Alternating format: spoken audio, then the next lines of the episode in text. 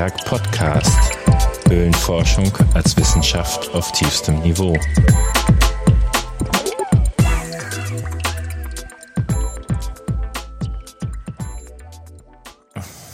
Hallo, der Antiberg Podcast mit Stefan Vogt, Fortsetzungsfolge. In der letzten Folge haben wir über all die interessanten Höhlen in Engelskirchen Ründeroth gesprochen. Da können wir nochmal kapitulieren. Das ist eigentlich fast alles am Tal des Walbachs und beginnt mit dem Wallefelder Hüllloch, ne, was ein riesengroßer Hohlraum ist. Dann das abgebaute Eckloch, beide auch schon sehr lange bekannt. Ähm, dann das Weinbergloch 1 und 2, wo wir auch noch vermuten, dass Potenzial ist. Die sind ja zum Teil vom Wegebau verfüllt und so weiter.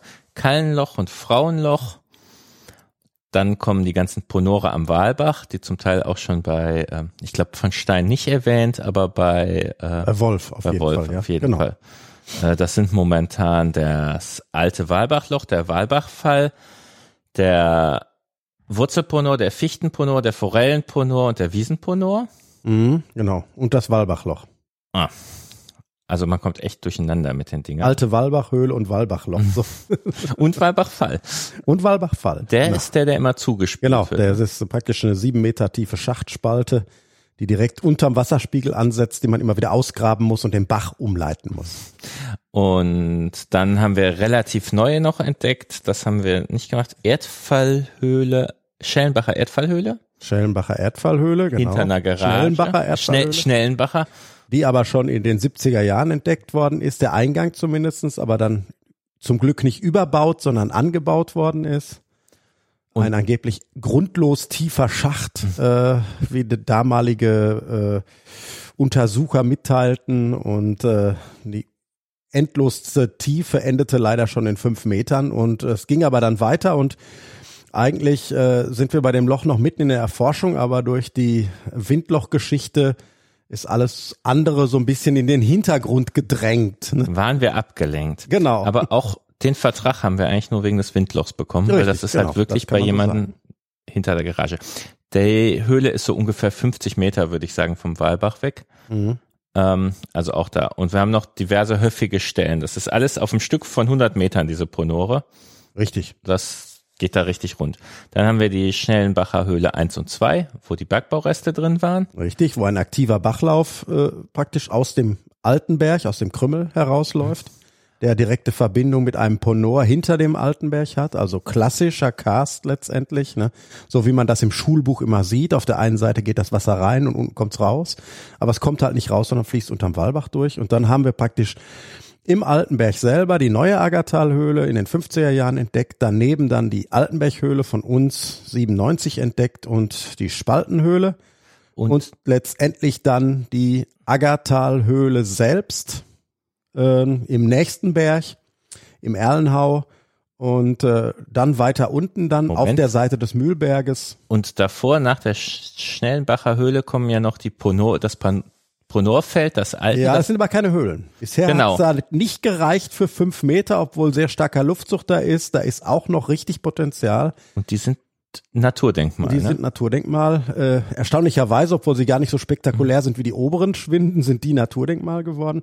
Ja, und dann ganz unten dann noch die, die Höhle am Hassack und die Erdfallhöhle am Hassack. Also zwei Objekte, von denen wir eins verschlossen haben, auch entdeckt haben mit Bergbauspuren.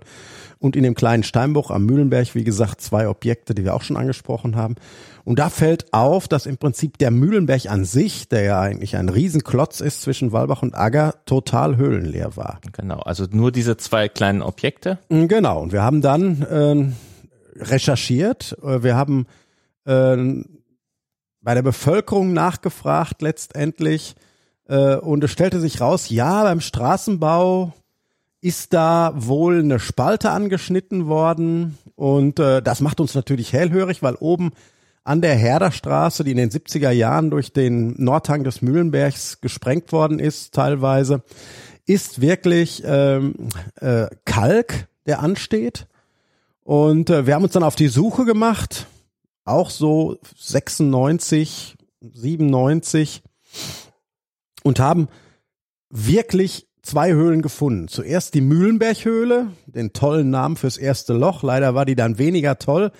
Heute fragt man sich, wie man da reinkommen konnte. Das Loch ist ziemlich stark bewettert, ein enger Röhrengang, der hinten in sehr schönen Tropfsteinteil mündet, das alles nur kriechend zu befahren ist, aber deutlicher starker Luftzug. Und ähm, wir bauen ja üblicherweise 50 mal 50 Tore ein. Richtig. Das Ding hat teuflischerweise ein 40 mal 40 Tor, was man nicht merkt, wenn man davor steht. Also man macht das Tor auf und denkt, ach, so klein ist es nicht. Ja. Ja, und dann hat man den Kopf drin und wenn die Schultern versuchen in den Gang zu kommen, denkt man schon, ah, ist vielleicht doch erstaunlich herausfordernd. Ja, also man weiß heute nicht, wie man hinten sogar noch an der Engstelle gearbeitet hat. Ne? Ähm, aber wir waren damals noch jung und brauchten das Geld. Ne?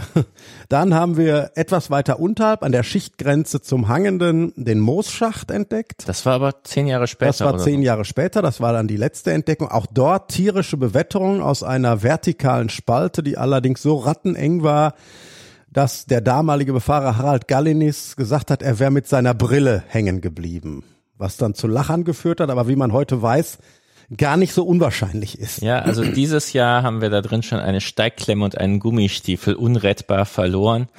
Ähm, das Ding ist halt, äh, wird sehr schnell sehr, sehr herausfordernd. Genau. Und der jetzige Befahrer ist nicht bis zum Endpunkt von Harald Gallinis gekommen, der in einer kleinen Kammer geendet hat. Immerhin hat er seine Brille ja auch wieder ja, mit ja, raus. das ist richtig.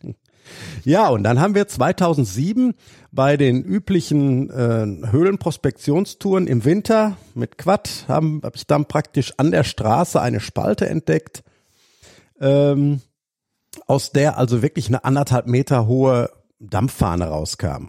Zwischen den beiden Objekten. Und äh, Da gibt's Ja. ja. auch mehrere solche Spalten eigentlich. ja, Also, mehrere, aber nur eine, wo wirklich deutlich Luftzug rauskommt. Also es gibt viele von diesen Spalten, aber wirklich nur eine, die so extrem gut bewettert ist. Und wir haben den damaligen Bürgermeister dann gefragt, ob wir direkt am Bordstein mit dem E-Hammer die Spalte öffnen durften. Das war kein Problem. Und im Gartenlandschaftsbau hat man im Winter wenig zu tun. Dann habe ich dann äh, meine Lehrlinge genommen und wir sind da hingefahren. Das war Timo Steffens, der André Gerlich und der Kai Glockenkemper, alles Mitglieder des Arbeitskreises auch. Und dann noch Sylvia Tanneberger.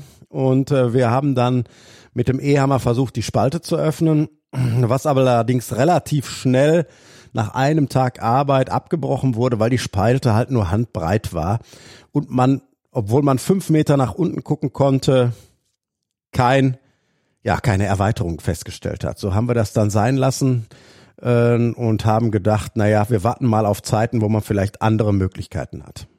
Dann war 2019, waren Detlef und Raphael irgendwie unausgelastet im Winter, ne? Nee, es kam dann, erst kam ein Gespräch mit dem Bürgermeister und zwar äh, aufgrund der Verleihung des Bundesverdienstkreuzes hat er mich eingeladen. Er konnte an der Feierstunde nicht teilnehmen. Das war im Herbst äh, 2018 und ähm, beziehungsweise im Winter 2018, 2019 und ähm, wir sprachen dann so und dann äh, bei ihm im Bürgermeisterzimmer und dann sagt er, Stefan, was kann ich dir denn Gutes tun? Und dann habe ich gesagt, ja, ich müsste mal an deinem Bordstein pilieren, also mit härterem Gerät ansetzen. Und dann hat er wirklich gesagt, ja, ich bin auch Bürgermeister, mach es, aber mach es jetzt. Können wir mal kurz zwischenschieben, das muss so 2011, 2012 gewesen sein, da war im Forellenponor was nachgebrochen und wir beide haben uns da getroffen. Du meinst, das ist total spektakulär, soll man sich mal angucken. Ähm, oder es war gerade Hochwasser oder sonst was. Wir haben uns da an dem Fluss so unter der Woche getroffen. Ich glaube, du warst dienstlich in der Ecke unterwegs und dann haben wir uns nochmal so den Blick schweifen lassen. Du hast auf den Mühlenberg gezeigt und gesagt, in dem Ding ist noch eine große Höhle. Und wenn das das Letzte ist, was ich mache, wir haben schon so viel versucht, ja, wir haben ja auch Dolinen ausgegraben an der Straße und so. Richtig. Wenn das das Letzte ist, was ich mache, da finde ich die Höhle noch. Ich muss Ja. da nur reinkommen. Richtig, genau. Und da habe ich also wirklich alles dran gesetzt. Wir hatten also dann in dieser Zeit, du sprachst das gerade an, direkt an der Straße war ein Erdfall eingebrochen. Und das ist eine Landstraße. Und normalerweise besteht keine Chance beim Landesstraßenbauamt eine Genehmigung zu erhalten, wirklich diese diesen Erdfall direkt am Teer nicht direkt zu verfüllen, sondern eben auszuschachten. Ne? Und wir haben wirklich diese Genehmigung gekriegt äh, und ich bin mit dem größten Bagger, der mir damals zur Verfügung stand, äh, nach Engelskirchen geeiert und äh, wir haben also wirklich äh, bis vier Meter Tiefe diesen Erdfall ausgeschachtet, ohne irgendeinen Felsen zu finden. Und es war wirklich total spektakulär, weil am Grund sah man also praktisch den Schutt immer tiefer rutschen. Aber wir hatten keine Möglichkeit, tiefer zu graben, weil da direkt der Teer war und mussten dann, äh, fühlte sich an wie eine Rolle Stacheldraht, essen praktisch den von uns gefüllten Erdfall mit Flüssigbeton verfüllen, damit die Straße nicht da einbrach. Und den Forellenponor, den, der wird auch mal mit dem Bagger auf 3,50 Meter ausgeschachtet. Der Forellenponor wurde auch schon ausgeschachtet, wo jetzt einige meinen, es wäre ein neuer Ponor. Das hat sich aber wieder verfüllt. Äh, auch das äh, hat der Oberbergische Kreis dann bezahlt. Also unsere äh, Verbindungen haben letztendlich dazu geführt, mitten in diesem Gebiet Aktionen zu machen, von denen viele Höhlenvereine nur träumen können. Ne? Mal eben im Bagger so ein Ponor aufgraben, mal eben an der Landstraße einen Schacht ausschachten, mal eben mit schwerem Gerät am Bordstein eine Spalte öffnen. Das sind eigentlich Sachen, da träumen viele Vereine von. Aber war halt auch nur 3,50 Meter Lehm, Lehm, Lehm. Genau. Und wir wissen ja im Prinzip inzwischen, dass die Ponore alle erstmal so acht bis zwölf Meter senkrecht runtergehen.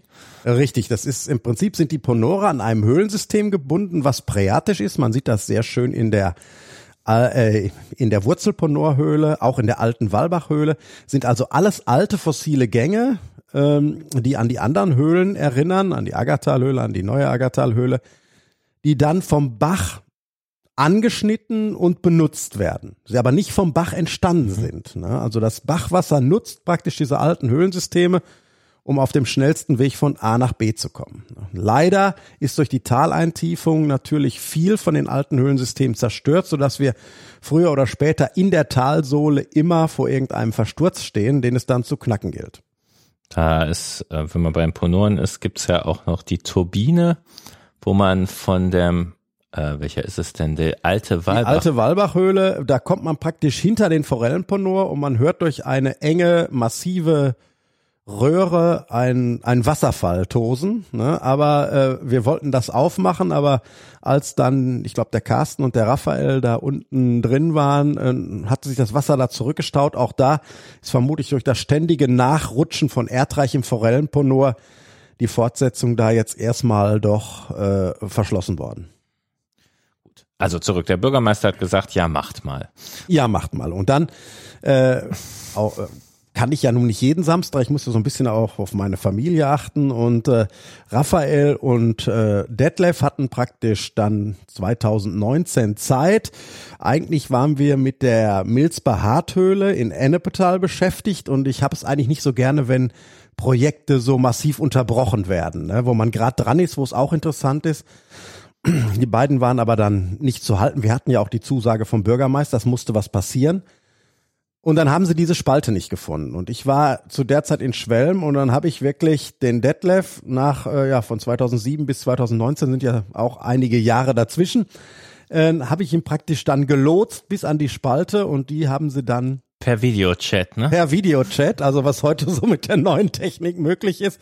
Per Videochat habe ich sie an diese Spalte gelotst. Ich glaube, sie hatten auch erst an der falschen angefangen. Genau, ne? sie hatten an der falschen angefangen, weil es war halt schon zu warm der starke mhm. Luftzug war nicht mehr gegeben. Und äh, ja, man muss einfach sagen, das war ein Segen, die neue Technik, dass man praktisch die Leute dirigieren konnte und äh, sie genau an die Stelle bringen konnte, wo wir vor mehr als zehn Jahren diese Spalte gefunden haben. Und sie haben dann dort am ersten Tag schon richtig gut Meter gewonnen durch die neue Technik. Ähm, und es stellte sich raus, dass also das Straßenamt der Gemeinde Engelskirchen diese Spalte genutzt hatte, um Schotter, einen Absperrpfosten, äh, eine Wollmütze und sonstige Sachen zu entsorgen, die wir dann alle dort in der damals offenen Spalte gefunden haben. Übrigens auch irgendwie kleine Anekdote. Ich glaube, zwei Monate später habe ich, boah, hier ist noch eine Spalte, die ist schon relativ tief. Und dann ist beiseite genommen. Max, das ist die, die wir aus Versehen ausgegraben haben. Richtig, genau. Ja, ich glaube, die haben zwei Samstage dran gearbeitet, ne? Und im zweiten Samstag hatten sie schon ziemliche Erfolgsmeldungen, weil sie ins Schwarze gucken konnten. Da gibt's auch dieses Video. Genau. Das gibt das Video, man guckte ins Schwarze und der Schacht war aber noch zu eng. Es war auch nur Raphael und ein äh, nicht ganz äh, Junghöhlenforscher dabei, äh, so dass sie also dann auch den Einstieg dort vertagt haben. Und am nächsten Samstag waren dann also auch zehn Leute da, mindestens.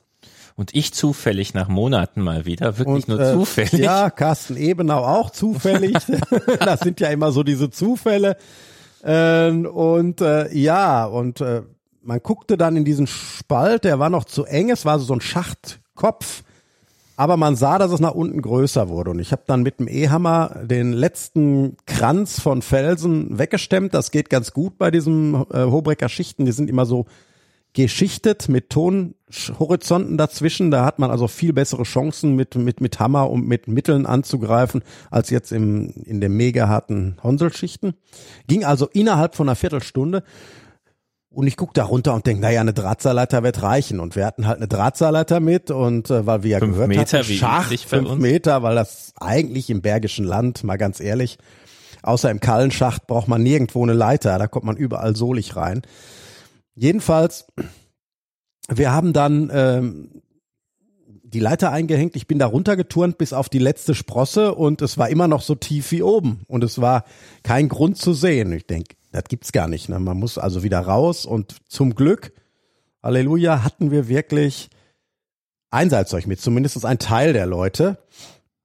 Und wir haben dann ein Seil da reingeschmissen und wir konnten wirklich 15 Meter abseilen, bis wir dann den Boden erreichten. Und dann war es Ich übrigens, ja, geht mal, ich passe auf die Kinder auf. Hi. ja, äh, das sind so die klassischen Ver äh, äh, Patzer der Weltgeschichte. Einer muss es ja machen.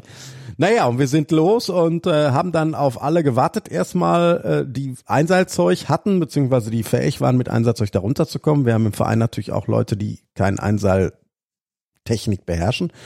Für die war das jetzt natürlich eine blöde Situation. Und eigentlich ist bei uns im Verein das eiserne Gesetz mit dem Bandmaß ins Neuland. Das heißt also, man erforscht nur das, was man auch vermessen kann und das gilt auch nur als Ganglänge, weil man kennt das nach langjähriger, jahrzehntelanger Erfahrung.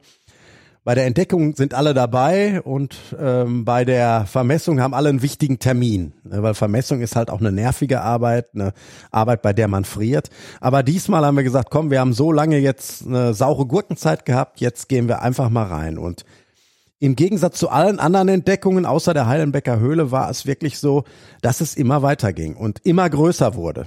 Und, und damals auch in der Hallenbecker Höhle. endlich sah das ja schon gut aus, aber wahrscheinlich wäre man ja mit 180 Metern auch zufrieden gewesen oder 250 Also Meter Höhe. 250 Meter wäre eine Sensation gewesen, aber wir waren uns schnell klar, dass da mindestens ein Kilometer vor uns liegt. Überall ging es weiter. Ja, wir sind dann irgendwann aus Zeitmangel umgekehrt, nachdem wir über eine Stunde einfach in die Höhle reingelaufen sind und hatten dann teilweise Schwierigkeiten in dem labyrinthischen Teilen uns wirklich zurechtzufinden. Zum Glück gab es unsere eigenen Fußspuren so dass wir dann auf dem rechten Weg wieder zurückkamen und haben dich dann auch irgendwann gehört, der du dann endlich doch in dieses den Schacht runter bist. Ja, das, das war schon ein sehr besonderes Erlebnis. Also nach eineinhalb Stunden dachten wir uns, wo sind die denn? Also wir sind ja halt irgendwie nur kurze Löcher gewöhnt. Und dann habe ich mich da doch abgeseilt. Ich glaube, ich bin der Einzige, der bisher alleine in dieser Höhle war. Das kann schon gut sein, ja. Gehört sich ja eigentlich auch nicht. Aber das Gefühl war echt ganz seltsam, weil äh, direkt am Eingang irgendwie bin ich in die falsche Richtung gegangen und das ist äh, das Schatzkästchen, was total versintert ist. Also mir war im Prinzip nach fünf Metern klar, jeden Schritt, den du hier tust, der macht was kaputt. Und ähm, ich wollte auch nicht entscheiden, wo die Laufwege liegen und solche Sachen. Also weil im Prinzip da, wo ich jetzt langlaufe, da ist ab jetzt der Weg. Ähm, und ich habe mich unglaublich äh, langsam bewegt und ich bin bis zur Spatenkammer gekommen. Da fängt das ja auch schon an, richtig Labyrinth zu werden. Und also ist unglaublich viel zu sehen. Davor hat man Sinterfluss und Lehmbäumchen und so. Und habe mich halt tatsächlich auch nicht getraut, weiter euch suchen zu gehen. Ich wusste, dass ich da nicht verloren gehe, aber ich konnte mir vorstellen, dass ich möglicherweise Hilfe brauche, um wieder rauszufinden, was meine Würde sehr angekratzt hätte. Also man hätte aneinander vorbeilaufen Ja, ja, können. genau. Durchaus, ne? Also äh, ich wusste schon, dass ich mich leicht verlaufen kann und möglicherweise dann hin und her trampel und noch mehr Sachen kaputt gehen durchs Langlaufen und so. Es war, es war ein ganz komisches und irgendwie, ich glaube auch, weil ich alleine war und irgendwie nicht in der Gruppe, so ein ganz liebevolles, ich möchte dich nicht berühren Höhle, wo du nicht berührt werden möchtest, so in die Richtung. Äh, also weil gerade in diesem vorderen Bereich, da laufen wir inzwischen vorbei, ohne drüber nachzudenken. Aber dieser Sinterfluss und die Lehmbäume und so, da ist ja klar, ja. kein Fuß drauf. Ähm, und das, das hat sich so ein bisschen nach zwei Jahren verschliffen, weil wir einen festen Weg haben. Wir laufen da wöchentlich dran vorbei und man sieht das alles gar nicht so. Es war echt ein totales Wunderland. Ja, das ist es. Also es war wirklich ein Traum, ging in Erfüllung und äh, äh, es ist ja so, äh, mit der Heilenbecker Höhle hatte ich ja wirklich die Gnade, eine Höhle zu finden 1983, die alles getoppt hat, was es damals gab. Sicher, es gibt größere Höhlen, auch im Sauerland, aber die Heilenbecker Höhle war genauso eine Entdeckung wie das Windloch. Das heißt, es gab nur am Eingang eine Öffnungsarbeit zu tun und danach war dieses Ding bis hinten hin offen. Das heißt, man konnte praktisch vier Kilometer einfach so durch Riesengänge laufen. Und das ist auch fürs Sauerland eine Jahrhundertentdeckung, weil man hat deutlich größere Höhlen entdeckt, aber da ist nach 200 Metern ein Versturz zu knacken, da ist eine Engstelle aufzugraben, wie wir es auch überall sonst kennen. Und das war nicht so. Und deshalb haben wir gesagt, das ist eine Jahrhundertentdeckung. Und aus Spaß haben wir immer so gesagt, ja, jetzt ist ja schon das nächste Jahrhundert. 1983 war ja im letzten, 2019 äh, da steht uns ja in Anführungsstrichen eine neue Jahrhundertentdeckung mhm. noch zu. Und äh, Halleluja, es ist wirklich so gekommen. Äh, es hat die Heilenbecker ja noch, ja, an Länge verdoppelt. Ne? Also das ist unglaublich. Und das Glück zu haben im Bergischen Land, wo es, was ja nicht durch seine riesen Höhlensysteme bekannt ist, so ein Objekt zu finden, das hat wirklich alles dem Boden ausgeschlagen. Das hat dann auch interessante Sachen mit unserer Vereinsdynamik gemacht. Also im Prinzip sind wir ein Verein, der gräbt, gräbt und gräbt da, äh, das ist auch viel der Zusammenhalt. Also Graben ist ja, äh, da ist man viel miteinander. Und wir haben dann ja sozusagen direkt die nächste Woche angefangen zu vermessen. Erst mit zwei Teams, du und Carsten. Ich äh, meistens, ne, ich, einmal habe ich mit Carsten vermessen, sonst meistens mit dir. Mhm. Und ähm, da hatten wir ja schon eine Auslese. Einmal ist Engelskirchen relativ weit weg für viele Vereinsmitglieder und zum anderen konnten manche die Einseiltechnik einfach nicht äh, oder fühlten sich nicht wohl damit. Das heißt, äh, es gab die, die konnten und die, die nicht konnten. Und äh, die beiden Vermessungsteams haben sich ja auch überhaupt nicht getroffen. Also man war zwar acht Stunden in, zusammen in der Höhle, aber halt nicht zusammen. Ähm, also und wir haben das ja das erste Jahr jeden Samstag betrieben, ne? Ja, das ist richtig. Das äh, mussten Familien und Hobbys ganz schön leiden zum Teil. Ja, das ist richtig. Äh, das ist ja auch so. Äh, bei so einem Hype muss man auch als Vorsitzender aufpassen, dass alle mitgenommen werden. Und da finde ich gut diese Einrichtung dieser Google Group, wo wir praktisch am, wenn am Samstag die Höhlenbefahrungen waren, am Sonntag für jedes Vereinsmitglied inklusive Fotos äh, praktisch ein Befahrungsbericht vorbereitet worden ist, wo alle, auch die jetzt an dem Tag nicht teilnehmen konnten oder die die Einseiltechnik nicht beherrschen, wie du schon sagst, am Vereinsleben teilnehmen konnten. Und das finde ich, hat unserem Verein unglaublich nach vorne gebracht. Also ganz im Gegenteil, es gab eben nicht diese Entzweiung, die man sich hätte jetzt vorstellen können, ne, von denen, die können und denen, die nicht können oder nicht wollen, sondern äh, alle sind so mitgenommen worden. Ne? Und ja. das fand ich eigentlich eine tolle Sache, weil viele Vereine, das kann man in der Geschichte sehen, viele Vereine zerbrechen an der Entdeckung von Riesenhöhlen, ne? weil es dann Animositäten gibt. Du hast es ja gerade selber gesagt, es gibt Gruppenbildungen und so weiter. Und das ist bisher weitestgehend ausgeblieben. Ich denke, das ist eine Folge unserer sehr vorausschauenden Vereinspolitik und eben auch dieser Google Group. Ne? Ich denke auch, wir haben es ganz gut gemeistert, aber geknirscht hat es halt schon ein bisschen. Kein Wunder. Ja äh, gut, also das ist natürlich immer so, wo, wo viele Menschen zusammenarbeiten, äh, wo es äh, um Entdeckungen geht. Äh, da gibt's dann hin und wieder auch schon mal äh, beleidigt sein und sowas. Aber ich glaube, wir haben das alles sehr gut weggesteckt, weil äh, Vereins, unsere Vereinsmitglieder sind ja auch nicht äh, einfach. Ne? Es hat mal ein Vereinsmitglied gesagt, wir haben zwei Arten von Mitgliedern im Verein. Die einen sind bizarr und die anderen facettenreich. Ne? Um das alles unter einen Hut zu kriegen, ist schon eine Leistung, die, glaube ich, nicht äh, unterbewertet werden kann. Ne? Dazu kommt natürlich immer noch dieser Stress. Für uns als Arbeitskreis Kudatöle ist es total wichtig, Öffentlichkeitsarbeit zu machen, weil wir sind verbändelt mit Behörden, mit, mit Höhleneigentümern und man erwartet von uns im Prinzip Erfolge, man erwartet von uns Auftreten in der Presse, damit man sich als Behörde selber auf die Schulter klopfen kann und sagen, ja, guck mal, das sind unsere Höhlenforscher. Und äh, da muss man natürlich als Vorsitzender noch enger aufpassen, weil äh, natürlich ist Höhlenforschung eine eine Gruppenarbeit und es ist immer der, das Ergebnis einer Gruppe. Aber jeder, der sich ein bisschen mit Presse auskennt, weiß, die wollen immer den Held haben. Genau. Die wollen immer eine Person haben, an der die das fixieren.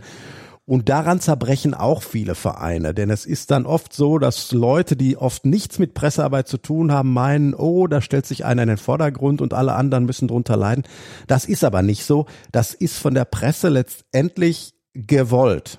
In der Zeitung steht im Zweifel, Stefan Vogt hat eine Höhle entdeckt, sein Team hat ihm dabei die Leiter gehalten.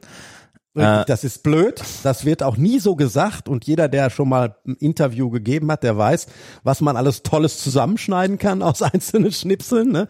Ähm, aber äh, letztendlich äh, muss man einfach sagen, ja, äh, es ist blöd, weil es natürlich der Erfolg vieler ist. Aber wer sich mit Pressearbeit auskennt, der weiß, dass es anders vermutlich nicht gehen wird. Genau. Und gleichzeitig gibt's halt schon Tage, wo dann intern gemotzt wird, boah, schon wieder so eine Onkel Stefan erzählt Sendung und klar, ähm, ich bin ja ganz froh, dass äh, du äh, mir das abnimmst.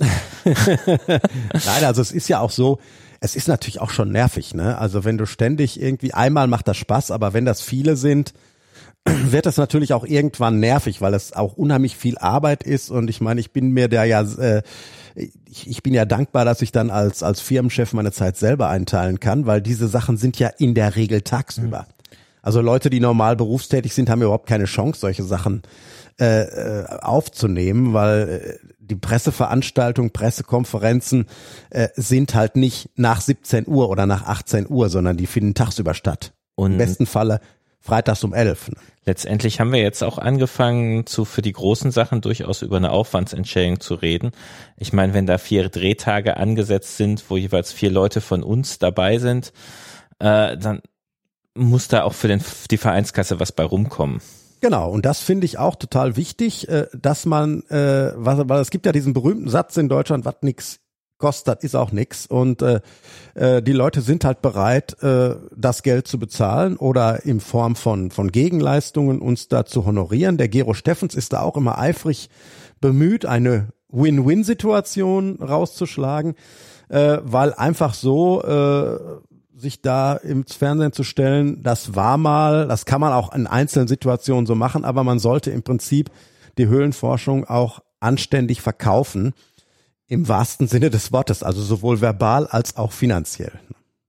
Und ich glaube, äh, wir haben einen großen Schritt in der Höhlenforschung nach vorne gemacht, weil 80 Prozent der, ja, ich sag mal, Berichterstattung über Höhlenforschung ging über Rettungsaktionen. Mhm. Wenn irgendwelche Leute, die noch nicht mal Höhlenforscher waren, aus irgendeiner Höhle, ich denke dann nur Falkensteiner, Mordloch, das waren gar keine Höhlenforscher, das waren Touristen, bestenfalls Höhlengänger, äh, die dann gerettet werden mussten. Und dann war die Presse, das Fernsehen voll mit Höhlenforscher eingeschlossen in der Falkensteiner Höhle.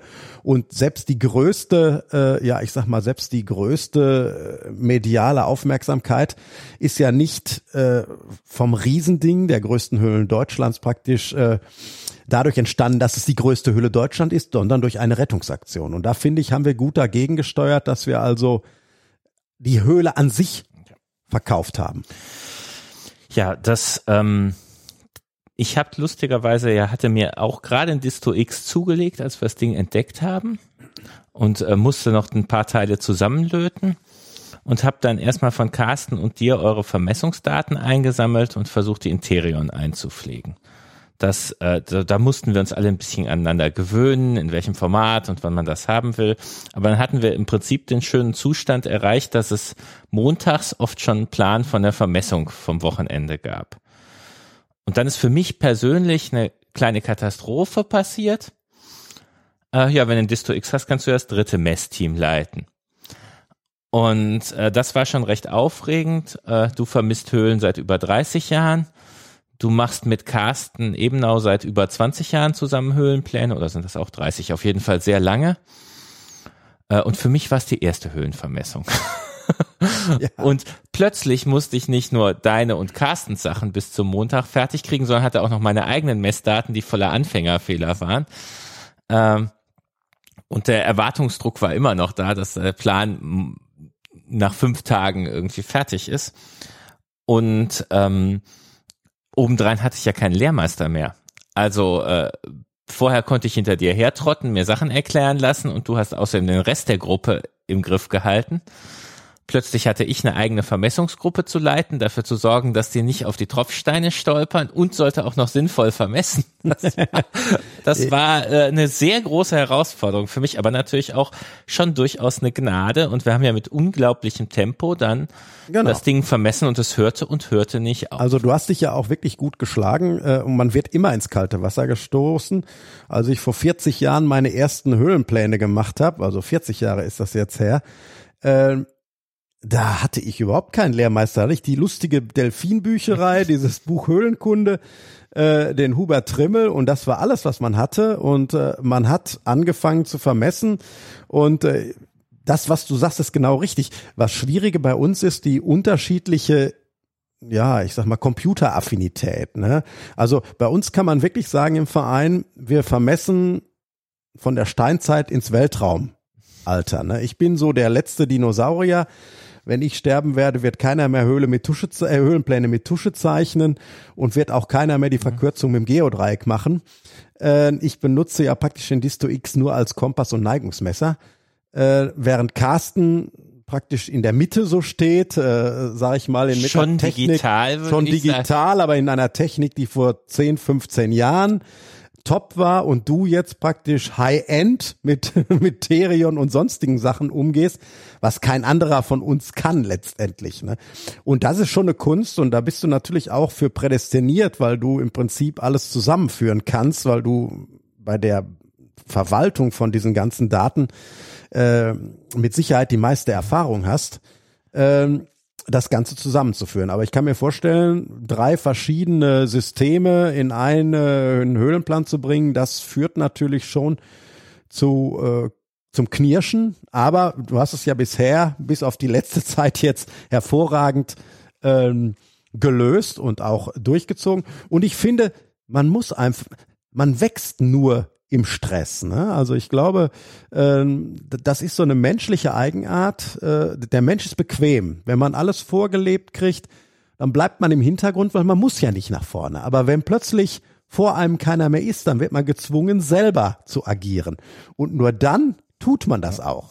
Und also was eine Herausforderung ist, es ist vor allem so unendlich viel. Ich glaube, äh, inklusive der sogenannten Splay Shots haben wir 30.000 Messzüge weißt du, allein da was zu finden und so. Ja. Das, es ist, es ist einfach eine doppelte Riesenhöhle inzwischen. Ja, ja, natürlich, klar. Und das muss man sagen, ne? Und es geht ja noch weiter. Also wir haben ja vor zwei Wochen sind ja wieder Teile entdeckt worden mit, mit zahllosen Fragezeichen, 150 Meter neu an einem Schlag.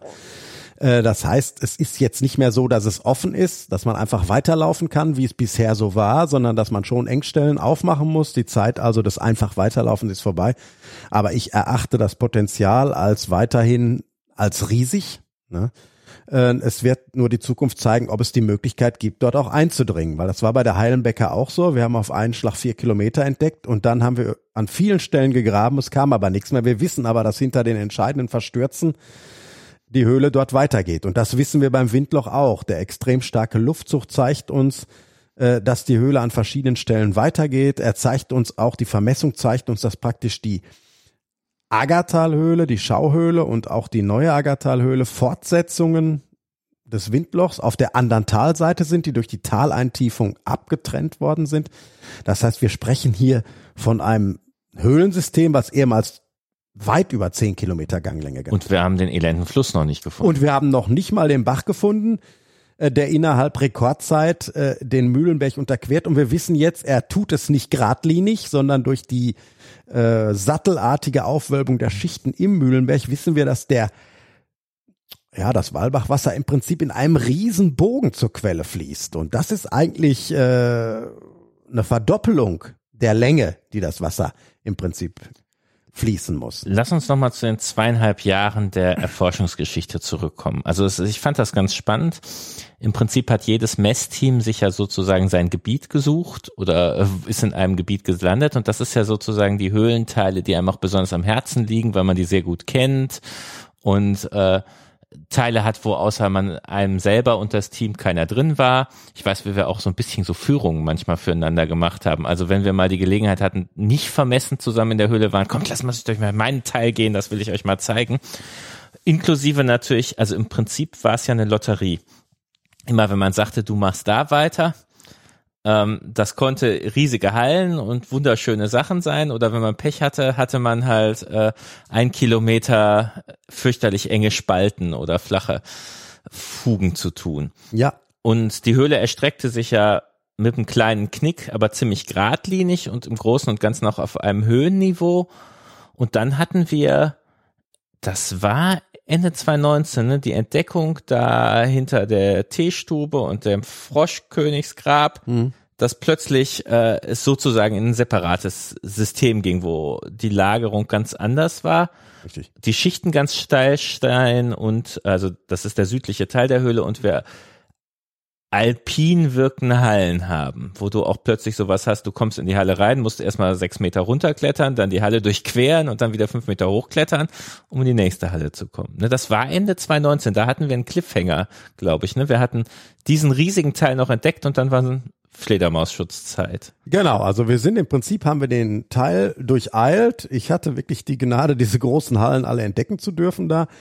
Äh, und ähm, es war wirklich wie in den Alpen. Ne? Es gibt da ja auch den Schneiber äh, 2019 heißt, glaube ich, der Teil, äh, wo es wirklich also alpine Schächte gibt, ne? wo man gar nicht mehr glaubt, im Bergischen Land zu sein. Und die Dimensionen erklären sich dadurch, wir sind also praktisch am Nordflügel, fallen die Schichten nach Norden ein mit etwa 20 bis 25 Grad. Äh, da gibt es also praktisch diesen typischen Labyrinthcharakter und der Südflügel dieser Sattelstruktur im Mühlenberg, an der wir jetzt waren, da fallen die Schichten teilweise mit 70, 80 Grad ein. Ne? Und je steiler die Schichten stehen, je größer kommen die Räume sein, weil man kann sich ja vorstellen, wenn dieser dünn gebankte Kalk mhm. waagerecht liegt, ist die Möglichkeit eines Nachbrechens viel extremer, als wenn die Schichtköpfe nur vertikal in den Raum ragen. Das ist den meisten gar nicht bewusst, dass eigentlich eine senkrechte Lagung der Schichten oft für große Räume sorgt, weil die einzelnen Schichtköpfe oder die Schichtflächen nicht ganz weit gespannt sind, sondern eben nur sehr, sehr kurz an dem Raumdecken auftreten. Und äh, es ist wirklich, die Höhle bietet also wirklich wissenschaftlich, äh, da wir beide Teile dieser Sattelstruktur kennen, eine unglaubliche Möglichkeit, in, in einen gesamten Gesteinsaufbau dreidimensional hineinzugucken. Also in diese Sattelstruktur, in Störungen, in den Aufbau der Schichten, die so an der Oberfläche gar nicht möglich ist. Und also der nördliche Teil ist eigentlich, wie wir unsere bergischen Höhlen so kennen, in groß, aber im Großen und Ganzen ist da befahrungstechnisch keine Überraschung drin. Das ist halt, mal musst du schlufen, mal kannst du gehen, mal musst du über den Block steigen. Naja, bis auf die, die Gipsschlucht, die ja, äh, ja auch total einmalig ist, dass man wirklich 30 Meter oben an der Decke langklettern muss, weil der acht Meter mhm. hohe Gang unten nicht befahrbar ist, weil alles voll Gipskristalle ist. Äh, das ist auch nicht bergisch ja, typisch. Das stimmt. Ne? Das ist so. Das, aber du hast recht. Äh, diesen Bereich kennen wir, diese diese relativ flache Lager, wobei man sagen kann, eine Vorahnung von dieser Sattelstruktur gibt also schon die die Aggertalhöhle, wo wir also auch den nordvergenten Teil des Sattels haben, der also flach äh, nach Norden einfällt und dann im Süden diese sehr steile Schichtenlagerung haben. Das liegt daran, dass praktisch die Aggertalhöhle im Prinzip die nördliche Fortsetzung äh, die westliche Fortsetzung der Höhle ist. Aber bei der Gipsschlucht tatsächlich, das ist ja auch was, was durchaus interessant für den Verein ist. Wir haben da eine Traverse eingebaut bei der zweiten Befahrung an der Stelle. Und das ist eine selektive Stelle. Wir haben einfach Vereinsmitglieder, die kommen da nicht gut drüber oder die haben das einmal gemacht und seitdem vermeiden die die Sache. Ja, das stimmt. Ähm, ist natürlich auch Stress, weil man obendrein nichts runtertreten will, weil unten die Gipsnadeln erhalten werden sollen. Wir haben die Traverse meiner Meinung nach eine Idee zu kurz gebaut. Das heißt, man steigt runter auf den Boden, wo noch ganz viel Gips mhm. auf dem Boden ist. Das heißt, beim Absteigen den Fuß nur an diese eine Stelle, Aber wir haben die halt da aufhören lassen, weil an der Ober, an der Decke auch anfängt, überall Gips zu sein. Also bis das, Das machte keinen Sinn mehr. Skilla und Charybdis. Ja. Aber das ist sozusagen das Trend an der Stelle schon die Höhle in zwei Bereiche, was die Zugänglichkeit Definitiv. angeht. Und ich habe gerade noch mal, ich glaube, das Jahr 2019 endete mit der Entdeckung von Casadum. Das war doch der Cliffhanger. Der Carsten war noch am Ende eines ganz netten Gangs in eine Halle gekommen, wo eine Brücke sich über den Hallenboden spannte. Und dann haben wir ein halbes Jahr warten müssen, wie es weitergeht, oder? Nee, Casadum war schon bekannt. Also War das nur das eine, war 2018, ja, am Ende. Moment, wir haben es 19 Ach so, entdeckt. 19, genau. Genau, das war das Richtig, Ende, genau. endete mit Casadum, glaube ich. Und im nächsten Jahr waren wir alle heiß, wie es da weitergeht, hatten uns aber mehr oder weniger so da jetzt, ich hatte zumindest eine Sackgasse im Gefühl. Und dann haben wir stattdessen, also im Prinzip ist die Höhle ja ein großes invertiertes C, dieser ganze Südteil, der wieder zurückzieht mit den riesigen Hallen, die ja auch befahrungstechnisch viel anspruchsvoller sind. Ja, aber die, wir sind ja nicht bei Casadum, die gehen ja vorher ab. Ähm, bei Casadum kommt ja dann nur noch Lemerod, Mhm. auch ein großer, beeindruckender Teil. Aber Kat- äh, die anderen Teile, die waren ja schon, also es ist ja im Prinzip, sind wir ja bis, äh, ja, bis 20, äh, ja, bis praktisch Ende der Fledermauszeit bis in den Exzentriksgarten vorgekommen. Ach, so der weit schon. Äh, da gingen also Röhren ab, stark bewetterte Röhren, aber es sah jetzt nicht so spektakulär aus, ne, aber es war extrem stark bewettert. Exzentriksgarten ist eher so bergische Dimension, sage ich jetzt mal, Röhren, die man so gut kriechen kann, aber nicht spektakuläres. Und die erste Befahrung letztes Jahr im Prinzip nach der Fledermausschutzzeit, die führte dann mein Team zumindestens äh, durch diese Röhren und es war schon, also das war die Hammerentdeckung überhaupt. Ne? Der Raphael ist vorgegangen und äh, Raphael, wer, wer Raphael kennt, der weiß, der ist ja jetzt nicht so emotional aufgeladen, aber er konnte kaum sprechen und diese riesigen äh, Aragonitnadeln an der Decke und wir waren total geplättet und man musste wirklich da durchfliegen. Und zum Glück haben wir eine Ge- Umgehung letztendlich gefunden, sonst wäre das also wirklich viel zu gefährlich gewesen. Und dann öffnete sich der Raum und wir hörten Raphael gar nicht mehr und, äh, und er sagt nur, ihr müsst euch das selber angucken, ich kann nicht mehr sprechen.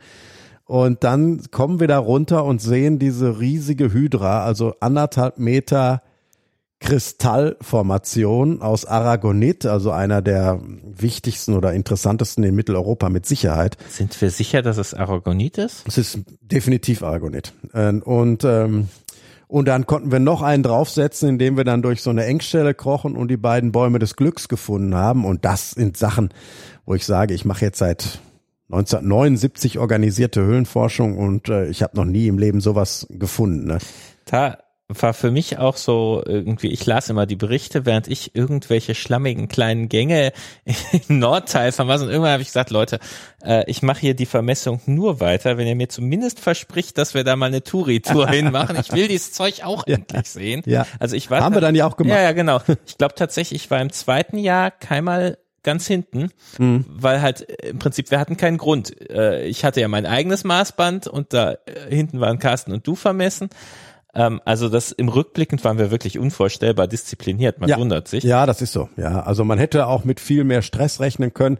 Äh, man kennt ja das berühmte Ostfriesen-Auto, das ist ein Meter lang, aber acht Meter breit, weil alle vorne sitzen wollen. Ne? Und so ist es ja auch oft in der Höhlenforschung, dass dann alle dahin streben, wo gerade die dicken Entdeckungen gemacht werden. Aber ich glaube, äh, das ist aber dadurch, dass wir äh, in Gruppen gearbeitet haben und auch eine, eine, ja, das Wort wird heute vielleicht nicht mehr so gern gehört, aber eine gewisse Hierarchie im Verein haben, wo einfach gesagt wird, so, wir machen das jetzt Ja. so. ne? Also Und ich glaube, das zahlt sich bei solchen Projekten aus, weil wenn ich immer nur Lemminge habe, die immer an den schönsten Punkt der Höhle wollen, komme ich nicht weiter. Ja, ich brauche die drei bis vierfache Zeit, um das Gleiche zu vermessen. Und da muss ich sagen, Hut ab vor allen im Verein, die sich auch alle dran gehalten haben letztendlich. Also ich glaube, ich habe ein oder zwei Windlochtermine die letzten drei Jahre verpasst, aber ich war nur einmal an der Hydra. Reicht dann auch. Äh, wenn ich da nicht gebraucht werde zum Arbeiten, Ja, dann so, äh, ja. gibt's halt keinen Grund, da hinten Das hinzutaumeln. ist auch für viele dann grenzwertig, muss man sagen, weil äh, es ist eben nicht nur dann anspruchsvoll, sondern es ist einfach die Länge auch. Ne? Also es ist ja auch ein sehr langer Weg und äh, das ist für viele im Verein ist das auch rein körperlich dann nicht mehr möglich, dahin zu kommen. Und ne? es wird halt hinten immer empfindlicher, weil immer weniger genau. befahren. Und äh, also wenn du dich darauf konzentrierst, obendrein genau, wo du hinpackst und wo du hintrittst und es auch noch anspruchsvolle Befahrung ist, das, puh, das geht schon. Ja, und äh, wir sind ja immer so, dass äh, zur Grundausstattung des Forschungsteams gehört immer eine Rolle Flatterband. Ne? Äh, das ist natürlich für viele Fotografen ein Graus. Aber wir sind natürlich verpflichtet, so wenig Schaden wie möglich in der Höhle anzurichten. Und man muss einfach ehrlich sein, jede Befahrung einer Höhle ist natürlich eine Veränderung des Milieus. Ähm, ich äh, hinterlasse meine Fußspuren, da denke ich an den Teil ähm, in der, Tal der Stille, ne, wo es also wirklich Lehm gab, den wir aus dem Bergischen gar nicht kennen, also fast Staub, weil wir über 60 Meter Schiefer drüber haben, dass kein Tropfen Wasser da reinkommt und man hinterlässt wirklich zehn Zentimeter tiefe Fußspuren in diesem Staub. Ne? Also es ist wirklich so wie auf dem Mond und man weiß, vermutlich werden die nie wieder weggehen. Ne? Glück gehabt in der Zwillingshalle, ist mal doof was zertrampelt worden. Äh, aber die ist schon wieder überschwemmt geworden. Es sieht also schon wieder viel besser aus. Ja, also man wundert sich. Also wir haben ja bei der Befahrung der Altenberghöhle, die wir jetzt nach langen, nach, nach, nach 20 Jahren, nachdem da keiner mehr drin war, gemacht haben, äh, die Spuren da, wo Tropfwasser ist, regenerieren sich die Lehmformationen. Das ist definitiv so. Da, wo kein Tropfwasser ist, passiert natürlich nichts, das ist klar. Trotzdem hat man natürlich als Höhlenforscher die verdammte Schlicht und Schuldigkeit, wenn man die, die Gnade gehabt hat, so ein riesiges Höhlensystem zu entdecken, es auch zu schützen nach allen Möglichkeiten, wie man kennt. Und so haben wir uns auch dran gehalten. Und äh, ich glaube, äh, das ist auch wichtig, da Disziplin zu haben, weil es juckt natürlich schon noch um die Ecke zu gucken und um die Ecke zu gucken, aber dass man letztendlich auch einfach sagt, nee, pass auf, diese Teile sind so sensibel, die lassen wir erstmal aus. Und in vielen Fällen ist bei so einem Labyrinth es auch oft so, dass ich auch wenn ich diese Gänge auslasse, von hinten dann wieder mhm. drankomme und im Nachhinein heilfroh bin, dass ich nicht einfach durchgetolpatscht bin, um so diese wichtigen Formationen zu erhalten. Also bis hinten im Windloch ähm, braucht man eigentlich zweieinhalb Stunden und zweieinhalb Stunden zurück. Ich glaube, wenn man super fit ist und das oft gemacht hat, schafft man es auch in Geht's auch schneller, ja. Eineinhalb, aber, aber äh, da muss man schon richtig. Ja, und man muss auch aufpassen, Geschwindigkeit äh, schadet der Höhle auch. Mhm. Ne? Ja. Und wir haben, glaube ich, zweimal Journalisten schon da hinten hingeschleppt, ne? Nee, einmal. Ah. Äh, also bisher war nur das Team vom, vom ZDF da hinten. Äh, und er konnte also auch mit Fug und Recht sagen, dass da weniger Leute waren wie auf dem Mond. Das stimmt wirklich in dieser Halle äh, bei den Bäumen des Glücks. Und ähm, die waren auch topfit und das äh, haben wir auch gemacht. Und es ist ja immer so eine Sache, wenn ich Öffentlichkeitsarbeit mache mit Leuten, die sich in einer Höhle nicht auskennen, mit Filmteams, da geht natürlich, wenn man nicht aufpasst, richtig was zu Bruch, aber wir haben dort eine, ja, ich sag mal, Königslösung gefunden. Wir haben ein Fernsehteam von einem freien Filmer, ähm, dem Dirk Gion, einem Stuntman, der uns auch bei der Sicherung der jeweiligen Personen gute Dienste leistet. Die kennen sich in Höhlen mittlerweile super aus, ja. Die bewegen sich wie wir in den Höhlen und das ist eine ganz andere Sache, als wenn ich mit irgendeinem Fernsehteam da reingehe, wo der Kameramann noch nie in so einem Loch war und eigentlich nur damit zu tun hat, sich selber zu retten. Der passt auf so eine Höhle nicht auf. Und das hat sich eigentlich bewährt. Und mittlerweile haben wir ja auch ein Standing, dass wir sagen können, nee, mit eigenem Filmteam kommt ihr da nicht rein lustig im Galileo-Podcast habe ich aber gehört, dass der, dessen Team gesagt hat, boah, wir, eigentlich wollten wir nie wieder in eine Höhle. Wir haben ja zwei Tage putzen müssen danach. aber na gut. Äh, ja, das ist so, weil äh, ich sag mal, äh, das sind ja alles, das ist eine private Firma, mhm. Zwei-Mann-Firma und äh, so Kameras sind schweineteuer und äh, so Höhle ist schon echt, äh, ja, gerade wegen dem Staub, den wir gar nicht so wahrnehmen in der Höhle, der geht überall hin und äh, er hat mir gesagt, wenn wir jetzt diese Windlochtour machen, dann kann ich einen ganzen Tag kann ich nichts anderes machen als nur putzen diese Kamera. Ne? Also man kann sich gar nicht vorstellen, dass man an so einer Kamera so viel putzen kann, denn so groß sind die Dinger ja gar nicht.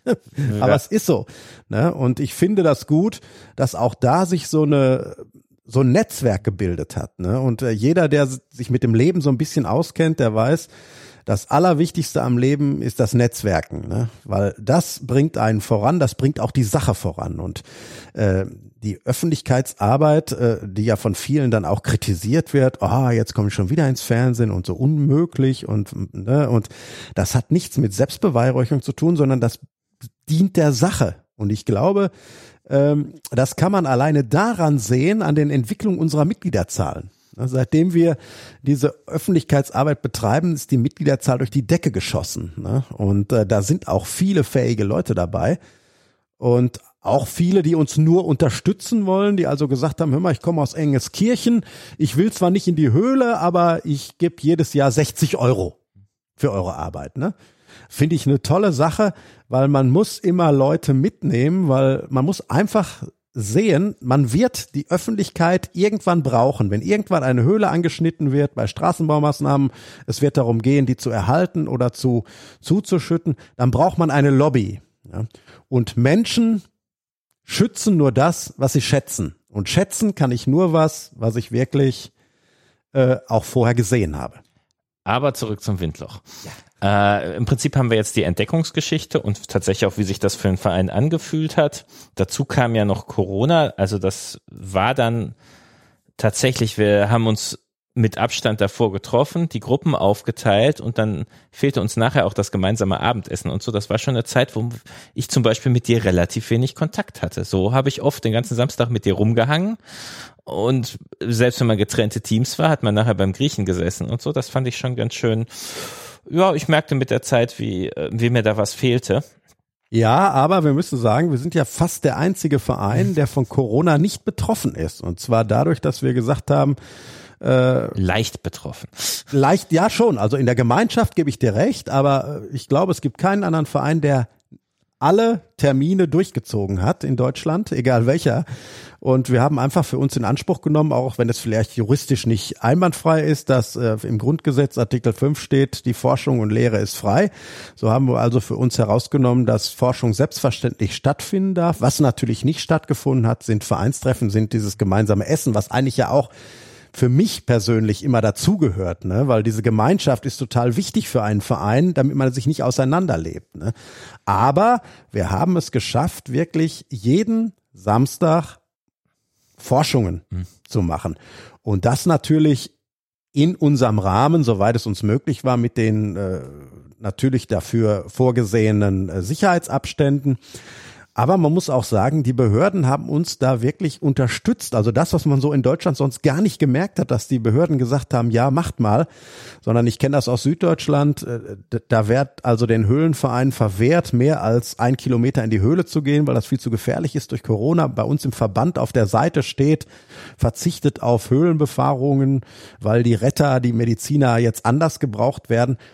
Äh, das führt ja zum totalen Stillstand der Forschung. Und wir haben es wirklich geschafft, im Windloch und auch bei unseren anderen Projekten, das einfach auszuhebeln. Und ganz im Gegenteil, die Behörden haben uns tatkräftig unterstützt. Ich denke nur an den Bürgermeister von Engelskirchen, der uns wirklich Persilscheine äh, für die Zeit der äh, Ausgangssperre ausgehändigt hat, äh, für die ganze Zeit der Ausgangssperre pauschal, wo ich sage, ja, unsere Arbeit wird wirklich honoriert und auch wertgeschätzt, sodass auch die politischen Stellen, die sonst ja in dieser Richtung übervorsichtig sind, uns nach Maßen unterstützt haben. Ja, es gibt ja von mir ein Editorial im Antiberg dazu, wo ich auch sage, Leute, wir machen hier keine Freizeitgestaltung. Richtig. Wir sind gemeinnützig anerkannt, weil wir was tun, was wichtig ist. Äh, das ist nicht fürs persönliche äh, Spaß, sicher auch, aber äh, dann wäre ja auch jeder Rubbellos-Club gemeinnützig. Und wir betreiben hier Wissenschaft und Forschung äh, die kann man auch nicht so ohne weiteres einschränken, so wie man Gottesdienste nicht ohne genau. weiteres einschränken kann. Und lasst uns vorsichtig sein. Und für mich ist diese Sache, die Retter werden anders gebraucht. Ja, deswegen gebe ich mir größte Mühe, Höhlenunfälle zu vermeiden. Ja, und das war vielleicht in der Anfangsphase Aha. so, aber doch jetzt nicht mehr. Und wenn ich gucke in der Verbandsseite, das steht immer noch drin. Äh, das finde ich schon mehr als merkwürdig und mehr als kriecherisch. Gut, aber von der Verbandspolitik, lass uns über Geologie reden. Was haben wir denn im Windloch bisher gelernt? Also das Windloch, also man muss einmal dazu sagen, das Windloch und die Höhlen im, im, im Engelskirchener Raum liegen in den sogenannten Hobrecker Schichten. Die Hobrecker Schichten sind aus dem untersten Mitteldevon, also einer der Gesteinsfolgen aus dem tiefen unteren Mitteldevon. Was da drunter liegt, ist schon Unterdevon. Ja? Das heißt, einer der ältesten Kalkablagerungen, die wir im rechtsrheinischen Schiefergebirge haben. Und anders als in der Klutertöhle handelt es sich da nicht um einen reinen Riffkalk, sondern wie wir jetzt in dem Windloch gesehen haben, um eine schnell wechselnde Ablagerung. Wir haben also im unteren Bereich massiven Kalk mit teilweise wenig Fossilien, sieht fast aus wie ein Kalkschlamm. Und dann haben wir eine schnell wechselnde Lagerung von, von Kalkbänken, von Riffrasen, Thamnopora, Stromatoporen, äh, Favositis und so. Ähm, aber auch von arenitischen Kalkstein. Arenitischer Kalkstein ist praktisch so ein, so ein grob zermahlenes Kalk-Sandgemisch und Kalkschlamm, die immer wieder durch ganz, ganz kleine Tonhorizonte unterbrochen werden. Und das ist eine ganz interessante Ablagerung. Das zeigt also, dass das ganz anders war von der Ökologie wie, wie die Riffe, die wir aus den Honseler-Schichten, die zeitlich etwas jünger sind es kennen. Ne? Also es gab also nur so ganz dünne Riffrasen offensichtlich, die immer wieder durch Schlamm, das heißt also lagunär in einem Bereich zugesetzt worden sind, bis sich die nächste Kalklage bildete, die dann teilweise arenitisch eben grob zermahlen turbulent auf die anderen Schichten aufgesetzt worden ist. Dann kam wieder eine Stillwasserzeit, in dem sich diese Tonhäutchen gebildet haben und dann ging es weiter. Und wir haben ja mehrere Dekameter Kalk. Wir haben es jetzt noch nicht ausgezählt. Da ist natürlich die äh, das Windloch prädestiniert für dann diese ganze Kalkfolge, soweit sie offen liegt, einmal zu zu katalogisieren und dann mit den anderen Höhlen zu korrelieren. Dann hat man also wirklich eine ganz tolle Sache. Das ist noch To Do, ja.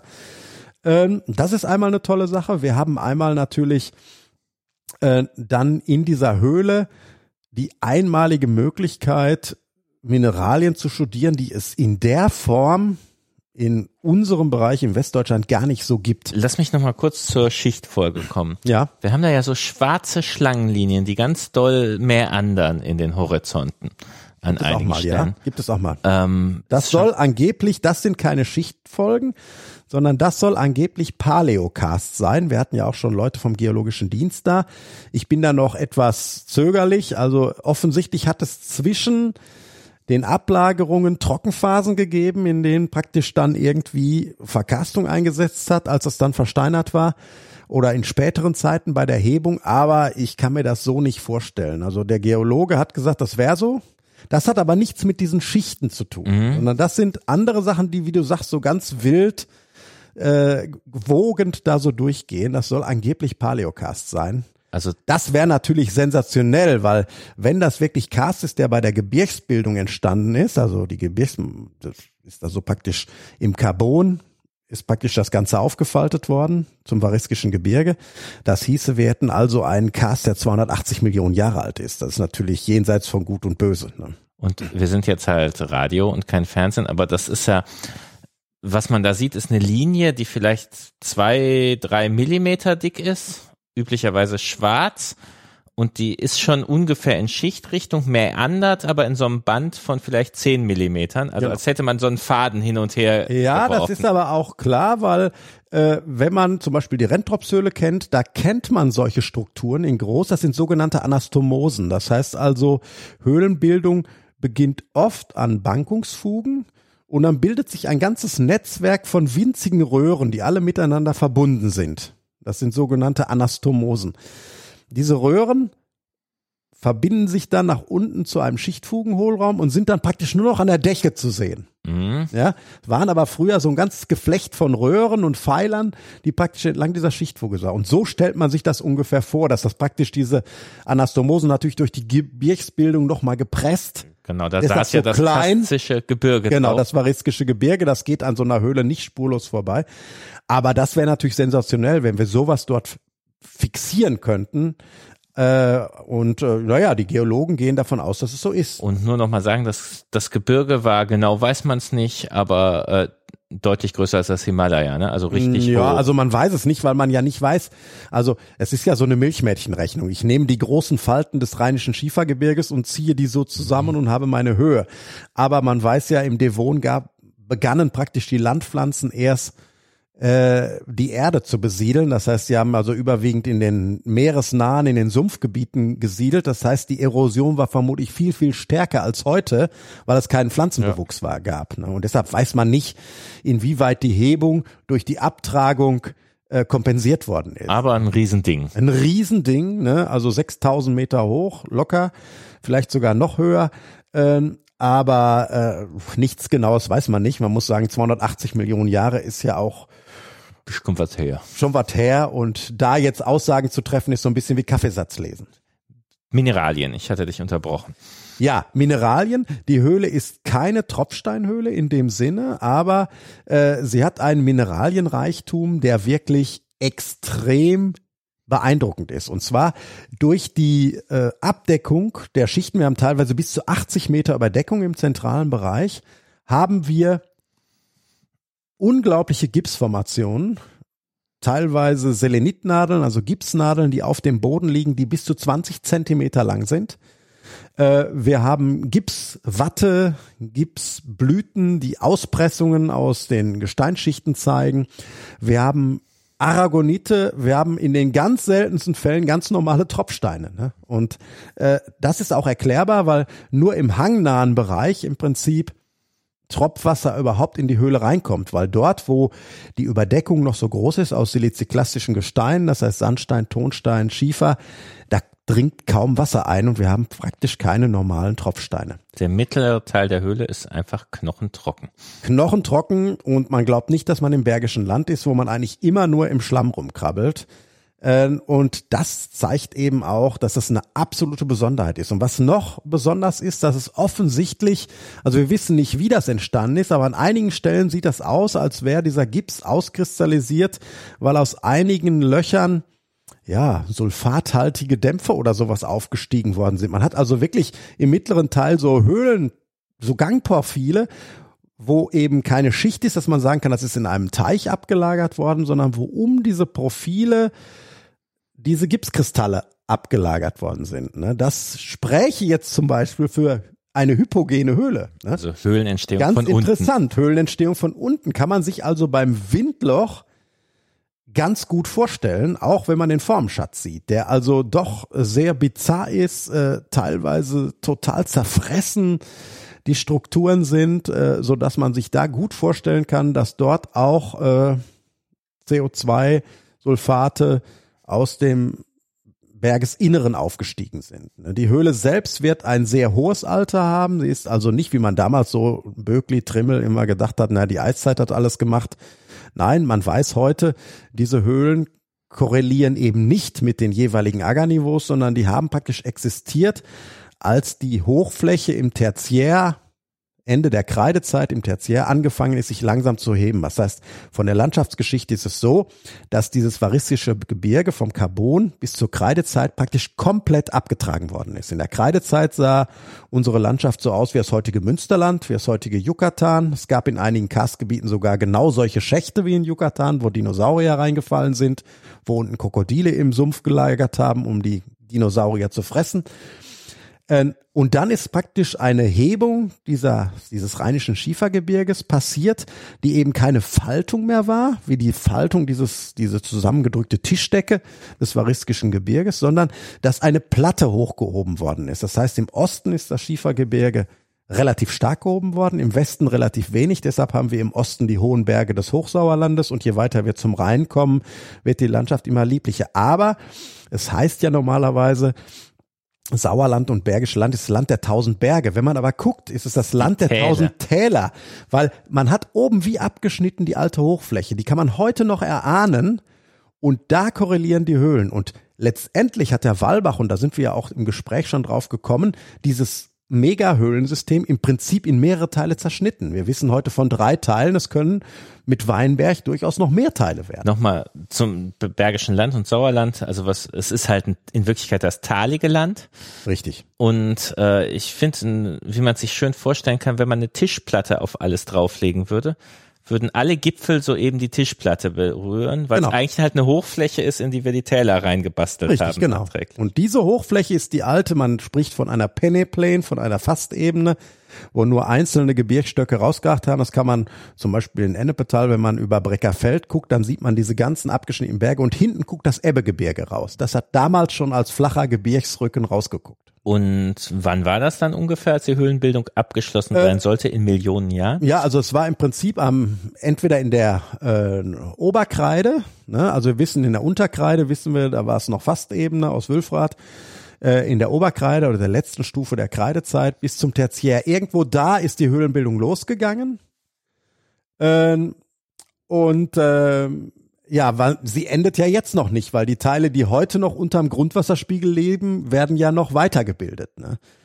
Und das ist eigentlich eine tolle Sache, dass so eine Höhle im Prinzip, ähm, ja, je tiefer sie kommt, je jünger ist sie letztendlich und ähm, sie bildet sich immer weiter fort. Und Tertiär war im Prinzip 66 Millionen Jahre bis vor zweieinhalb. Genau, also. und ich sag mal, unter äh, Oberkreide ist so 70 Millionen Jahre irgendwie. Ne? Da, das sind aber Sachen, wenn wir jetzt von eiszeitlichen Zeiten sprechen, dann sprechen wir von einer Million Jahre ne, mhm. maximal. Ne? Ähm, das heißt also, äh, das hat sich potenziert und da ist natürlich auch unser Höhlenentstehungsmodell. Wir haben viel an der Höhlenentstehung gearbeitet und haben hier fürs Sauerland eigentlich vieles revolutioniert, was also in den Lehrbüchern so nicht drinsteht. Äh, und äh, haben das teilweise auch in unsere Forschungsgebiete in den Alpen mitgenommen. Gut, dann ähm, haben wir ja auch sehr viele kryogene Kalzite. Mhm, genau. Äh, in Teilen der Höhle zumindest. Das ist äh, auch interessant. Wir haben nicht nur kryogene Kalzite, sondern wir haben auch Sinterzerstörungen, ganz massive, die wir ja immer wieder in unseren sauerländischen und bergischen Höhlen sehen. Bei alten Höhlen kann man nie wissen, ob diese Zerstörungen äh, ja praktisch anthropogen sind oder, oder durch die Natur. Aber in neu entdeckten Höhlen sieht man natürlich letztendlich, okay, da waren gar keine Menschen. Wie sind diese Zerstörungen passiert? Und da gab es immer zwei Lager im Sauerland. Es gab die Erdbeben Befürworter und die Eisbefürworter. Und es gab heftige Diskussionen, wer nun recht hat. Und äh, letztendlich ist die Sache entschieden worden für die Eiszeit und zwar durch die Entdeckung der kryogenen Kalzite. Das sind also körnige Kalzitaggregate. Kryos gehen, also Eis geboren. Ne? Das heißt, die bilden sich nur in den Eiswasserpfützen in der Höhle. Und jetzt muss man wissen, dass vor 10.000 Jahren, 12.000 Jahren, als die Eiszeit endete, der Permafrost den Boden vergessen hat. Das heißt, unsere Höhlen waren nicht vergletschert, Gletscher bewegen sich ja, die waren vereist. Und durch das Tauen im Sommer und das Frieren im Winter haben sich Eiswasserpfützen in den größeren Räumen gebildet. Deshalb findet man diese Krygen-Kalzite interessanterweise immer in der Mitte von großen Räumen. Weil wer schon mal in den Alpen war, der weiß, dass sich diese, diese Eisflächen dann oft wie so eine, so urglasförmig in die mhm. Mitte des Raums bewegen. Und dort sammelt sich das Wasser und dort bilden sich die kryogenen Kalzite. Und die, und das ist das Sensationelle, durch den Professor Richter im Prinzip herausgefunden, lassen sich datieren. Und da wissen wir jetzt, vor 12.000 Jahren waren unsere Höhlen vereist und deshalb auch die massiven Tropfsteinschäden, die wir auch im hangnahen Bereich im Windloch so massiv haben. Das heißt, auch im Windloch haben wir zwei Tropfsteingenerationen. Einmal diese zerstörte, voreiszeitliche, zumindest vorletzteiszzeitliche. Und dann die rezenten Sinterbildungen, die überhaupt nicht zerstört sind, die auch viel frischer aussehen von der Art und Weise. Ne? Mega interessant, äh, weil eben jede Höhle, die wirklich jungfräulich ist, viel, viel tiefere Einblicke gibt. Äh, man kann anhand der Lage der Tropfsteine sehen, wo hat sich was hinbewegt. Wir haben ja in der Heilenbecker Höhle zum Beispiel Stalag äh, Titen, die an der Decke irgendwo eingeklemmt sind. Ne? Das heißt, das muss also abgebrochen sein, das Eis muss getaut sein, dann muss es irgendwann wieder gefroren sein, bis das Ding oben irgendwo an der Decke war und sich dann irgendwie fixiert hat. Äh, also unglaublich spannendes Thema was eigentlich zeigt, dass jede Höhle echt mit Samthandschuhen angefasst werden muss. Mein praktisches Problem ist, es gibt überhaupt keine Standardsignatur für kryogene Kalzite. Nee. Da könnte mal die Kartografie-Kommission der UES ein paar Ausschusssitzungen machen und sich auf Ja gut, also man muss auch sagen, äh, das ist jetzt ja auch, äh, gut, seit 10, 15 mhm. Jahren forscht der Professor Richter da dran, das ist jetzt mittlerweile auch anerkannt. Äh, und äh, es ist wirklich äh, zu Zeiten, als die UIS diese, äh, diese Signierkataloge gemacht hat, war das gar kein Thema. Also das ist sozusagen eine der bedeutenden Neuentdeckungen seitdem. Was Richtig, haben, genau. haben wir denn noch an der Geologie? Ja, an der Geologie, wir haben natürlich äh, die Tektonik noch sehr schön zu sehen. Also dadurch, dass wir wirklich diese ganze Sattelstruktur des Mühlenbergs aufgeschlossen haben in der Höhle. Wir laufen ja praktisch rund um den Sattel einmal. Naja, nicht rundum, aber so Ja. U-förmig um den Sattel rum.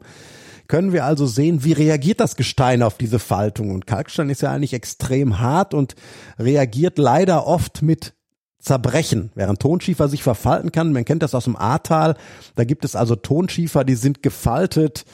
Äh, unglaublich, ja. Also äh, wie, wie Gummi eigentlich, ne? Und man muss sich vorstellen, das war damals aber schon festes Gestein und Kalk zerbricht also oft und äh, man sieht aber dann an diesen steil anfallenden Süd, äh, äh, Südflanke dieses, dieser Sattelstruktur, dass auf 20 Meter wirklich die Schichten fast frei tragen und wirklich gefaltet sind. Ja, wie Kuchenteig, ne? Obwohl es sich Bo- um mega harten Kalkstein Sieht halt aus wie eine Bogenbrücke. es sieht aus wie eine Bogenbrücke, ne? Und das finde ich total interessant. Man hat da wirklich Tektonik zum Anfassen und äh, da wir ja auch wieder, da kommen wir wieder zu unserer Vernetzung mit dem geologischen Dienst vernetzt sind und wir auch durchaus Möglichkeiten haben einzufordern, haben wir jetzt vom geologischen Dienst gefordert. Hör mal, das ist so sensationell. Wir müssen das Gebiet neu kartieren. Und ich bin mit den Jungs draußen gewesen, du ja auch einmal. Man lernt ja sehr viel dabei. Man kann den Jungs aber auch viel beibringen. Ne? Und es muss wirklich die geologische Karte dort neu gezeichnet werden. Ne? Und selbst wir sind manchmal total überrascht. Wir hatten uns das ja ein, einfach vorgestellt. Die großen Ponore, das Wasser fließt drunter her. Aber jetzt haben wir blöderweise noch mal eine Schieferfalte gefunden zwischen den Ponoren und dem Windloch. Was ist jetzt mit unserer Idee? Ne? Fließt es noch viel weiter rum? Ne? Und das sind Sachen, äh, die wir praktisch durch die Entdeckung angestoßen haben. Und da ist es möglich, eine Landesbehörde zu aktivieren, die jetzt Sachen macht, die sie niemals gemacht hätte sonst. Dann haben wir die Neotektonik, also vor- gerade in den hangnahen Bereichen gehen zum Teil die Risse auch durch die Tropfsteine und so, was ja äh, Genau, wir haben an einer Stelle ja in der Winterpause sogar abgeplatzte Steine gehabt. Ne? Und zwar ist das so, wir haben ein Schichtenneigen im, an der nördlichen äh, Sattelflanke, die zum Tal hingeht. Und es ist also so, dass das Tal sich eintieft und wir haben überall diese Tonhäutchen dazwischen. Und wenn Wasser an diese Tonhäutchen kommt, dann wird das mobil. Normalerweise bewegt sich der Kalkstein nicht. Und das ist eine sehr gefährliche Situation, weil die Schichtenneigung mit 23, 25 Grad Richtung Tal geht und das Tal eben sich sehr schnell, sehr steil an dieser Flanke eingetieft hat. Das heißt, die Widerlager sind weg und man kann sehen, wie schnell es da wirklich auch zu Katastrophen kommen kann. Nur ein Kilometer weiter oberhalb hat man nur anderthalb Meter Böschungsfuß für die Erweiterung einer Straße weggenommen. Und da ist der ganze Berg, hat nicht gerufen, er ist gekommen. Also es sind wirklich hunderte von Kubikmeter Felsmaterial an diesen Tonhorizonten abgeglitten. Und man hatte letztendlich Glück, dass es am Wochenende war, so dass es keine Toten und Verletzten gegeben hat, weil wirklich dieser ganze Sporn sich in Bewegung gesetzt hat. Und das kann man in dieser Höhle sehen und das müssen wir auch noch weiter verfolgen. Wir haben dafür Rissspione gekauft, die wir jetzt anbringen werden. Das heißt, die zeigen uns, ob da noch Bewegung drin ist und vor allen Dingen in welche Richtung die Bewegung geht. ne? Und das sind eine interessante Sache, weil äh, solche Bewegungen innerhalb zu messen ist natürlich auch äh, mega spannend für die Leute, die dort rundum wohnen. ne? im, im Berg gucken. Genau. Die Höhle geht ja so eben bis unter die Gärten von der Siedlung.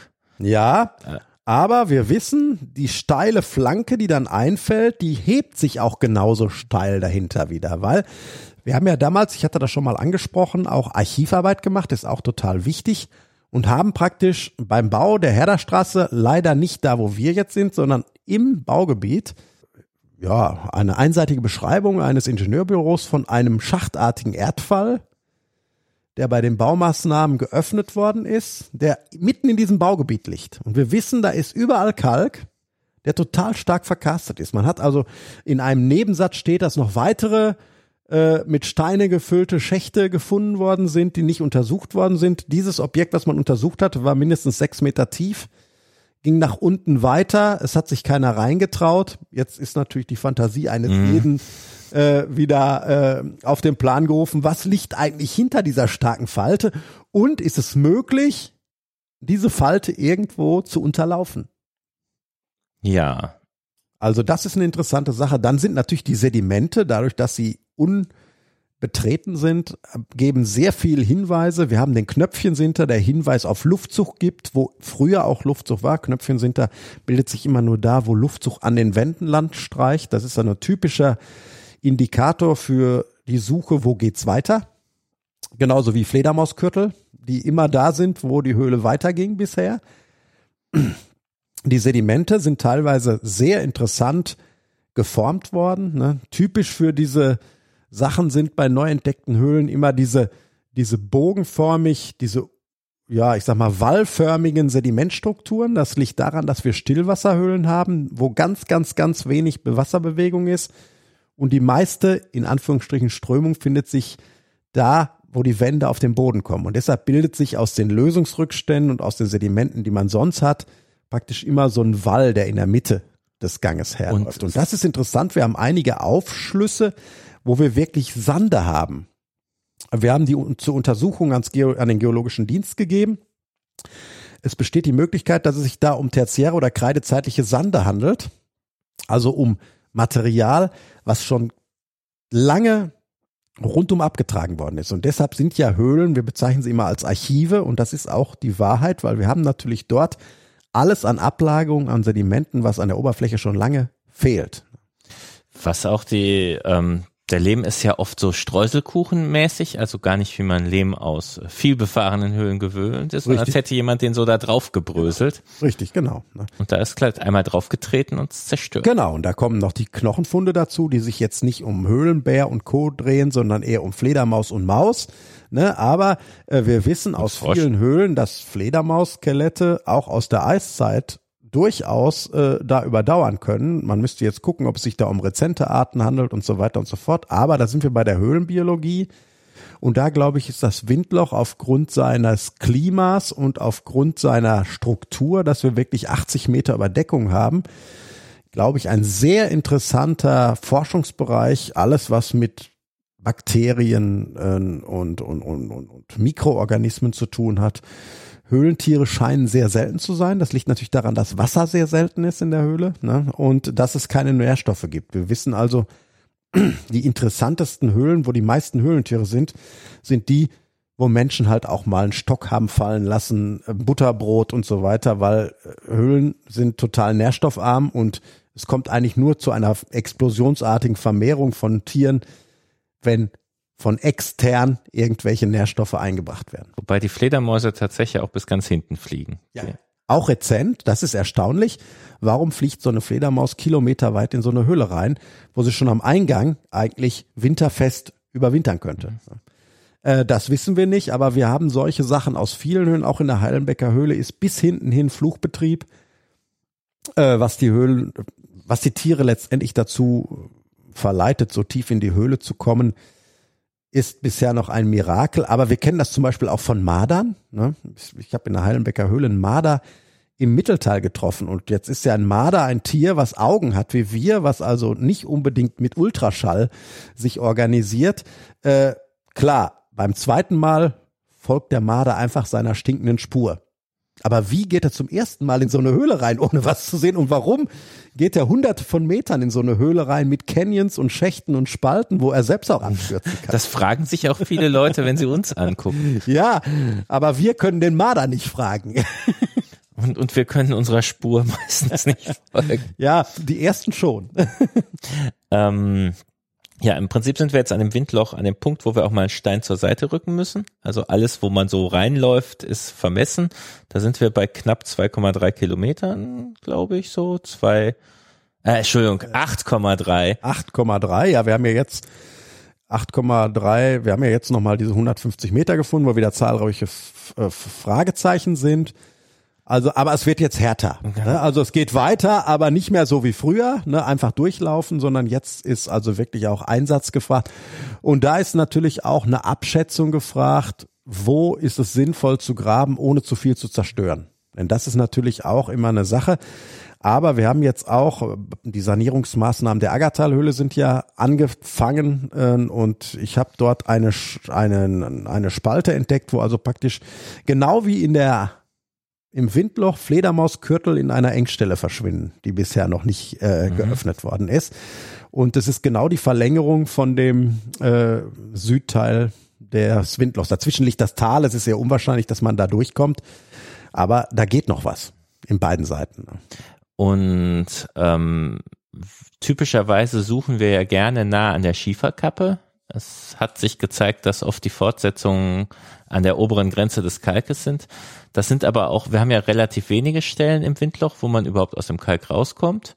Ja. Und äh, das sind oft die gruseligen Stellen, weil der Schiefer nicht so schön hält wie der Kalk. Genau, das ist ja eigentlich immer das Problem dieser dieses bedeckten Castes. Wir haben eben nicht wie bei der Mammut Cave eine 20 Meter dicke, mächtige Sandsteinschicht da oben drüber, die so gut wie gar nicht einstürzt, sondern wir haben oft dünnschichtige Tonsteine, Grauwacken, auch mal Sandsteine, die sich größere Spannweiten erlauben können.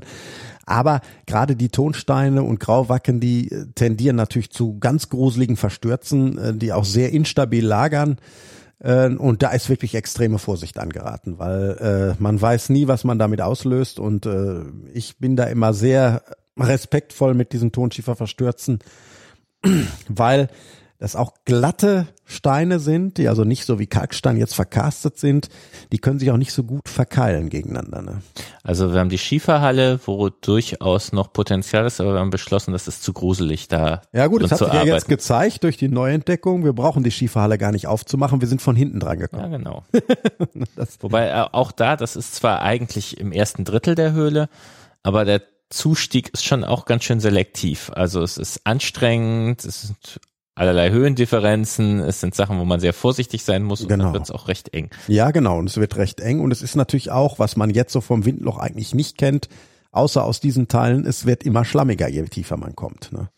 Und das ist auch nicht gut für die Höhle. Ne? Man muss auch sagen, äh, klar, es geht dann irgendwo weiter, aber irgendwo ist natürlich dann die Sache, wie viel Schlamm kann ich in dieser Höhle verteilen letztendlich. Oder muss ich mich umziehen? Oder muss ich mich dann letztendlich irgendwann umziehen? Also den, im Prinzip ist ja die ganze Nordflanke geht runter und in den Schlamm rein. Genau.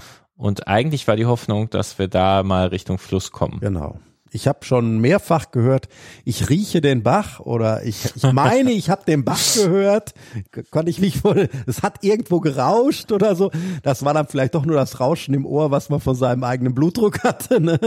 Also wir haben bisher den Bach nicht gefunden. Und man muss auch definitiv sagen, der Bach hat ja nur Piraterie betrieben. Das heißt, der hat ja die Höhle nicht gebildet. Der nutzt ja nur Teile dieser Höhle, wenn überhaupt. Ne? Aber vielleicht nutzt er auch eine ganz andere Höhle, die hinter dieser Schieferfalte liegt. Die, die groß, die andere Großhöhle im Berg. Genau, also Potenzial sagen. ist also äh, Potenzial ist deutlich über zehn Kilometer drin. Ne? Das ist eindeutig. Aber ob es denn letztendlich wird, äh, ist eine andere Frage.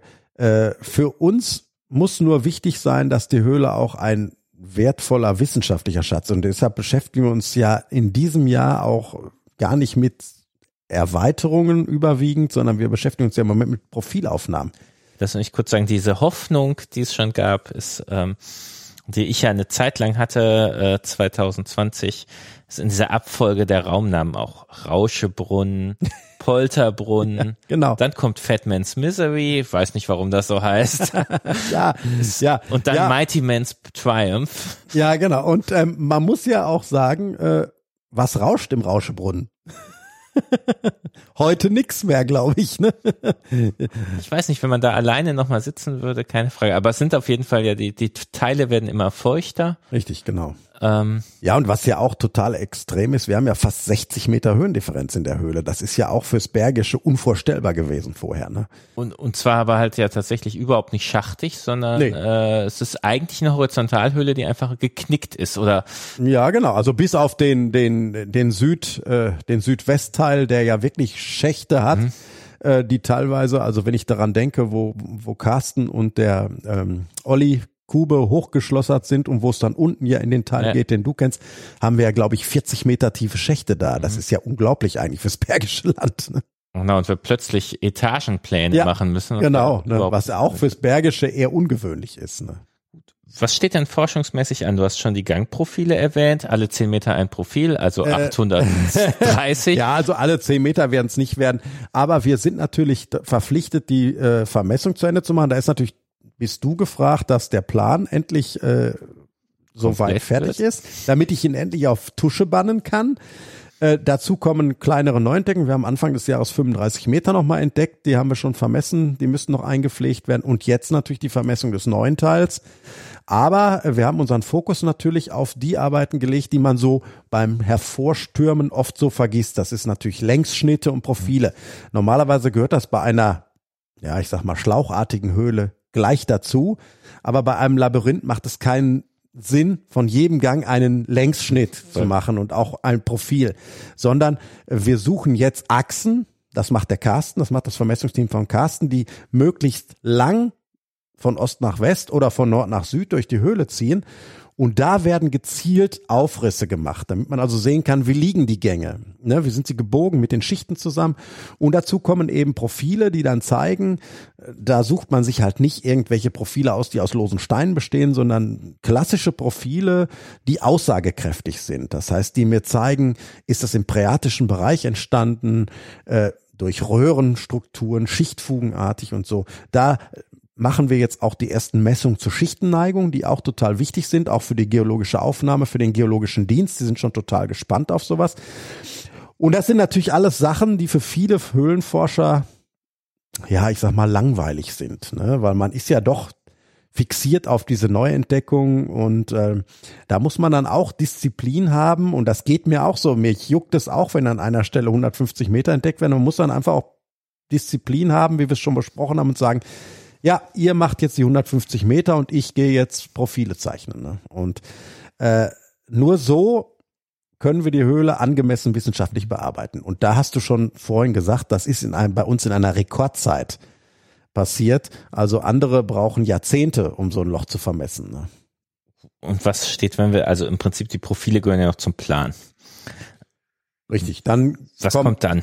Die Probeaufnahme und dann kommt natürlich am Ende einer jeden Forschung, einer Grundlagenforschung, weil wir müssen uns immer bewusst sein, wir können nur Grundlagenforschung betreiben. Spezialforschung machen für uns andere. Wir haben ja einen wir haben ja in diesem Falle, und das ist ja auch eine Einmaligkeit in Deutschland, nicht die Wissenschaftler haben die Höhlenforscher gerufen, sondern wir haben die Wissenschaftler gerufen und sie sind alle gekommen. Also in einem Zusammenspiel zwischen Uni Bochum, zwischen Bergbaumuseum, zwischen Geologischen Dienst, die alle für uns arbeiten, werden dann spezielle Fragestellungen gemacht. Und da sind sehr spannende Sachen zu erwarten. Der Professor Adrian Immenhauser von der Ruhr-Uni hat sensationelle äh, Rasterelektronenmikroskopaufnahmen von diesen Aragoniten gemacht, äh, wo er sagt, da werden wir jetzt komplett andere Bildungsbedingungen nochmal diskutieren müssen. Ne? Ähm, also da ist wissenschaftlich richtig viel Musik drin.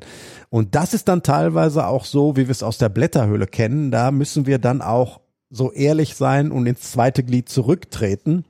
Weil bei solchen speziellen Sachen, Mikrobiologie, mhm. äh, Entstehung von äh, Exzentrix, da gibt es dann Fachleute, die wissen einfach mehr und haben mehr Möglichkeiten, das zu erforschen als wir. Ja, dann ganz anderes Thema, was wir ja immer gefragt werden, wird das, wann wird das für die Öffentlichkeit zugänglich? Ja, das hat mir natürlich schwer im Magen gelegen, weil man hat natürlich, wenn man eine Höhle entdeckt, immer so eine besondere Beziehung zu so einer Höhle. Das kennst du ja jetzt auch, ne? Das ist schon so ein bisschen wie dein eigenes Baby. Und wir müssen natürlich sehen, dass wir nicht in diese Begehrlichkeiten reinrutschen. Dadurch, dass wir enge Verträge mit Verwaltungen, Behörden, Landkreisen haben, sind wir natürlich dort auch immer ja, zu packen. Und es kommen natürlich die Begehrlichkeiten, wenn dann so ein Bürgermeister von so einer Gemeinde hört, ich habe die größte Höhle Nordrhein-Westfalens mit den spektakulärsten Kristallen, kommt natürlich sofort die Frage, ah, wie ist das mit der Vermarktung? Wie ist das mit der äh, Führung, Schauhöhle und so weiter und so fort? Man kann das natürlich verstehen. Diese Leute sind natürlich keine Höhlenforscher. Wir haben das Glück, dass der Bürgermeister äh, Gero Steffens selbst ein engagierter Naturschützer ist. Und ich habe damals gesagt, das Ding wird zur Schauhöhle nur über meine Leiche. Dazu stehe ich auch. Aber man muss den Leuten halt auch Ersatz bieten. Und da ist mir die Idee gekommen, dass man praktisch da, wo heute die Hüttenruinen stehen, an der Aggertalhöhle, wirklich ein Erlebniszentrum bauen kann und die Höhle, ähnlich wie wir es bei der Kluterthöhle gemacht haben, die Aggertalhöhle aufwertet. Und das, ähm, also der Betriebswirt in mir sagt auch, Moment, ihr habt schon eine Schauhöhle und die läuft so lala. Ihr werdet ja völlig wahnsinnig, euch äh, direkt 200 Meter weiter Konkurrenz zu machen. In die Schauhöhle gehört der Stadt. Richtig. Aber man muss auch sagen, das ist jetzt im Moment ein Hobbybetrieb, ja. Also die Höhle liegt so nah an Köln, äh, wo es nichts anderes Vernünftiges gibt, mit ein bisschen vernünftigen Marketing, mit ein bisschen, du musst heute investieren. Ne? Die Leute kommen nicht in so eine Bretterbude, wo hinten 50 Jahre alter Minigolfplatz ist und da noch weiter hinten eine halb eingestürzte Gastronomie, sondern wenn ich solche Leute haben will, dann muss ich im Prinzip sehen, dass ich da auch was für schaffe. Und der erste Schritt war ja der Höhlenerlebnisweg. Und der geht ab wie Der geht Schmitzkatze. ab wie Schmitzkatze. Von allen 16 oder 17 bergischen Wanderwegen ist das der, der alle getoppt hat an der Zahl der Leute, die dort mitgehen. Das liegt zum einen an dem Thema Höhle, das immer fasziniert. Man sieht das im, im Fernsehen. Eigentlich, die Leute reißen sich drum, weil Höhle immer spannend ist. Ne? Und- Und das andere ist letztendlich, dass auch die Anbindung dort passt. Ne? Ich habe die Möglichkeit am Beginn des Höhlenweges, und auch da, wo die Leute dann für das Höhlenerlebniszentrum, für die Agatha-Höhle landen, da ist ein Bahnhof, man ist relativ schnell von Köln in Engelskirchen, es gibt einen Autobahnanschluss. Ich habe also eine supergeile Infrastruktur, um sowas zu bilden und man hat nichts draus gemacht. Die große, ja gut, oder man hat angefangen mit dem Höhlenpfad, das hat ja auch super geklappt. Äh, Corona hat ja zur großen Wanderrenaissance Richtig, geführt. aber auch nur durch das Windloch. Aber du schaffst es inzwischen, kannst du da ja keine Befahrung machen, ohne dass du irgendwie mindestens eine halbe Stunde mit irgendwelchen Wanderern plauscht. Gehen Sie da wirklich rein? Ach, lassen Sie mich mal gucken. Und ist ja eigentlich ganz schön, ist natürlich, für die ist da die Erlebniswanderung natürlich äh, viel erlebnisreicher geworden, wenn sie einen Haufen Echt schmutzige. Leute. Ja, natürlich. Ne? Und Nein, ich glaube, das muss man einfach ertragen, weil man muss, ich hatte gerade schon gesagt, was man, was die Leute nicht schätzen, schützen sie auch nicht. Ne? ja. Und dafür ist dieser Höhlenerlebnisweg wirklich hervorragend geeignet, den Leuten zu zeigen, dass es so tolle Phänomene 50 Kilometer vor den Toren von Köln gibt, wo im Prinzip keiner was von gemerkt hat. Und da haben wir jetzt praktisch dann dieses Höhlenerlebniszentrum, was jetzt wirklich über, wir reden über mehrere Millionen Investitionen, wo wir jetzt äh, nächste Woche Montag bin ich beim Wirtschaftsministerium und die sind so weit, dass die uns ins Wirtschaftsministerium einladen. Also ich glaube, äh, die haben schon Blut geleckt. Ne? Aber wie gesagt, es geht um sechs Millionen und es ist ja die Frage, kann die Gemeinde Engelskirchen sowas überhaupt spend, äh, stemmen? Weil das eine ist ja, dieses Ding dahinzusetzen. Das viel extremere ist ja, dieses Ding zu betreiben. Und wir sind jetzt bei sechs Millionen. Ich glaube, wir hatten mit 800.000 angefangen. Genau. Ne? Ja. Aber was wir schon gemacht haben, wir haben praktisch durch einen LIDA-Förderung haben wir damals praktisch, der Bürgermeister und ich, wir haben das äh, in die Wege geleitet, haben dann diese Idee gehabt, die Aggertalhöhle so wie die Kluterthöhle zu sanieren. Und man ist da ja immer so ein bisschen hin und her gerissen. Man sagt den, man verspricht den Leuten, ja, wenn wir das jetzt machen, das sieht dann hinterher ganz toll aus. Aber ist es wirklich so? Weil keiner weiß, was unter dem Schlamm der Aggertalhöhle war. Best investiertes Geld, würde ich sagen. Und das ist jetzt so, dass ich sage, wow, die Klutertöle muss ich fast warm anziehen. Das ist so der Hammer, was wir da rausgearbeitet haben mit dem Hochdruckreiniger.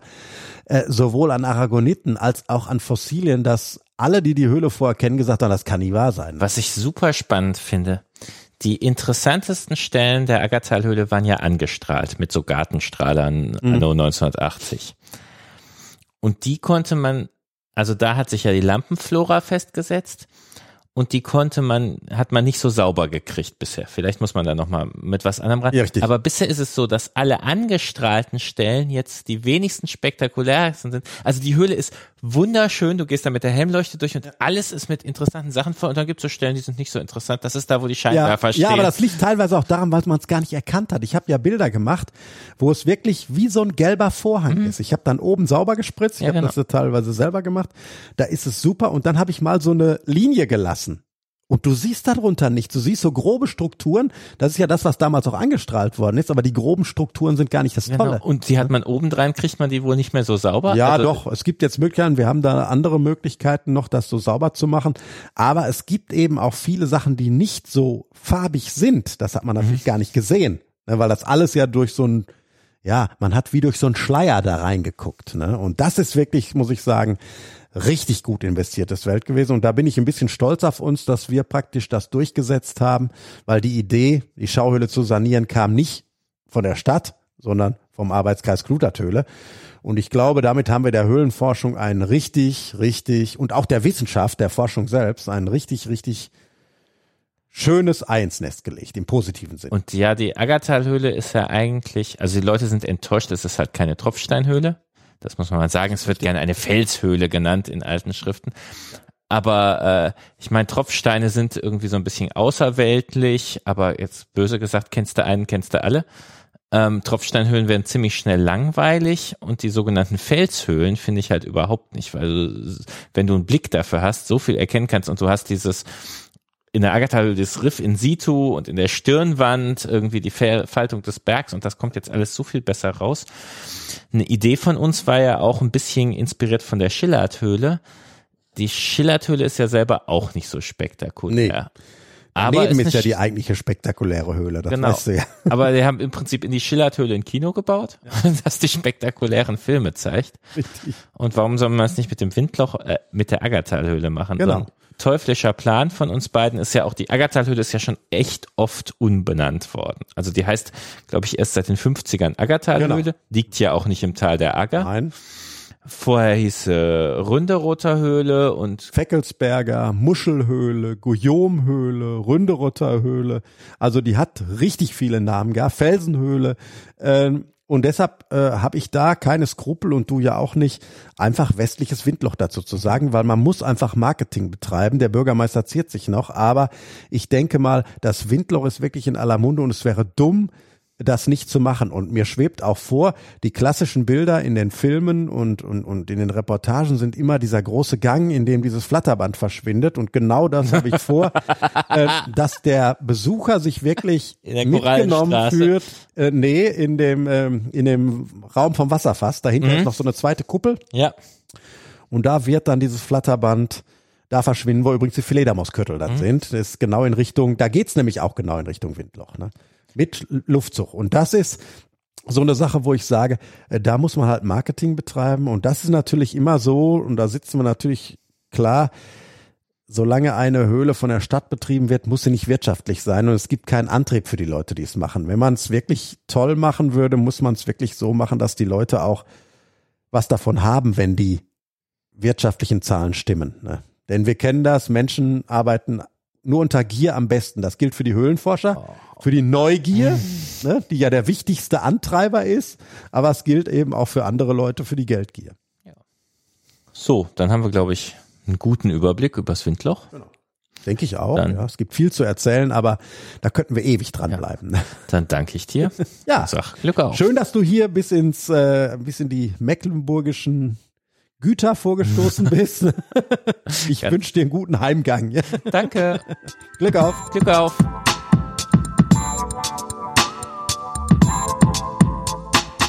Dies war eine Folge des Antiberg Podcast.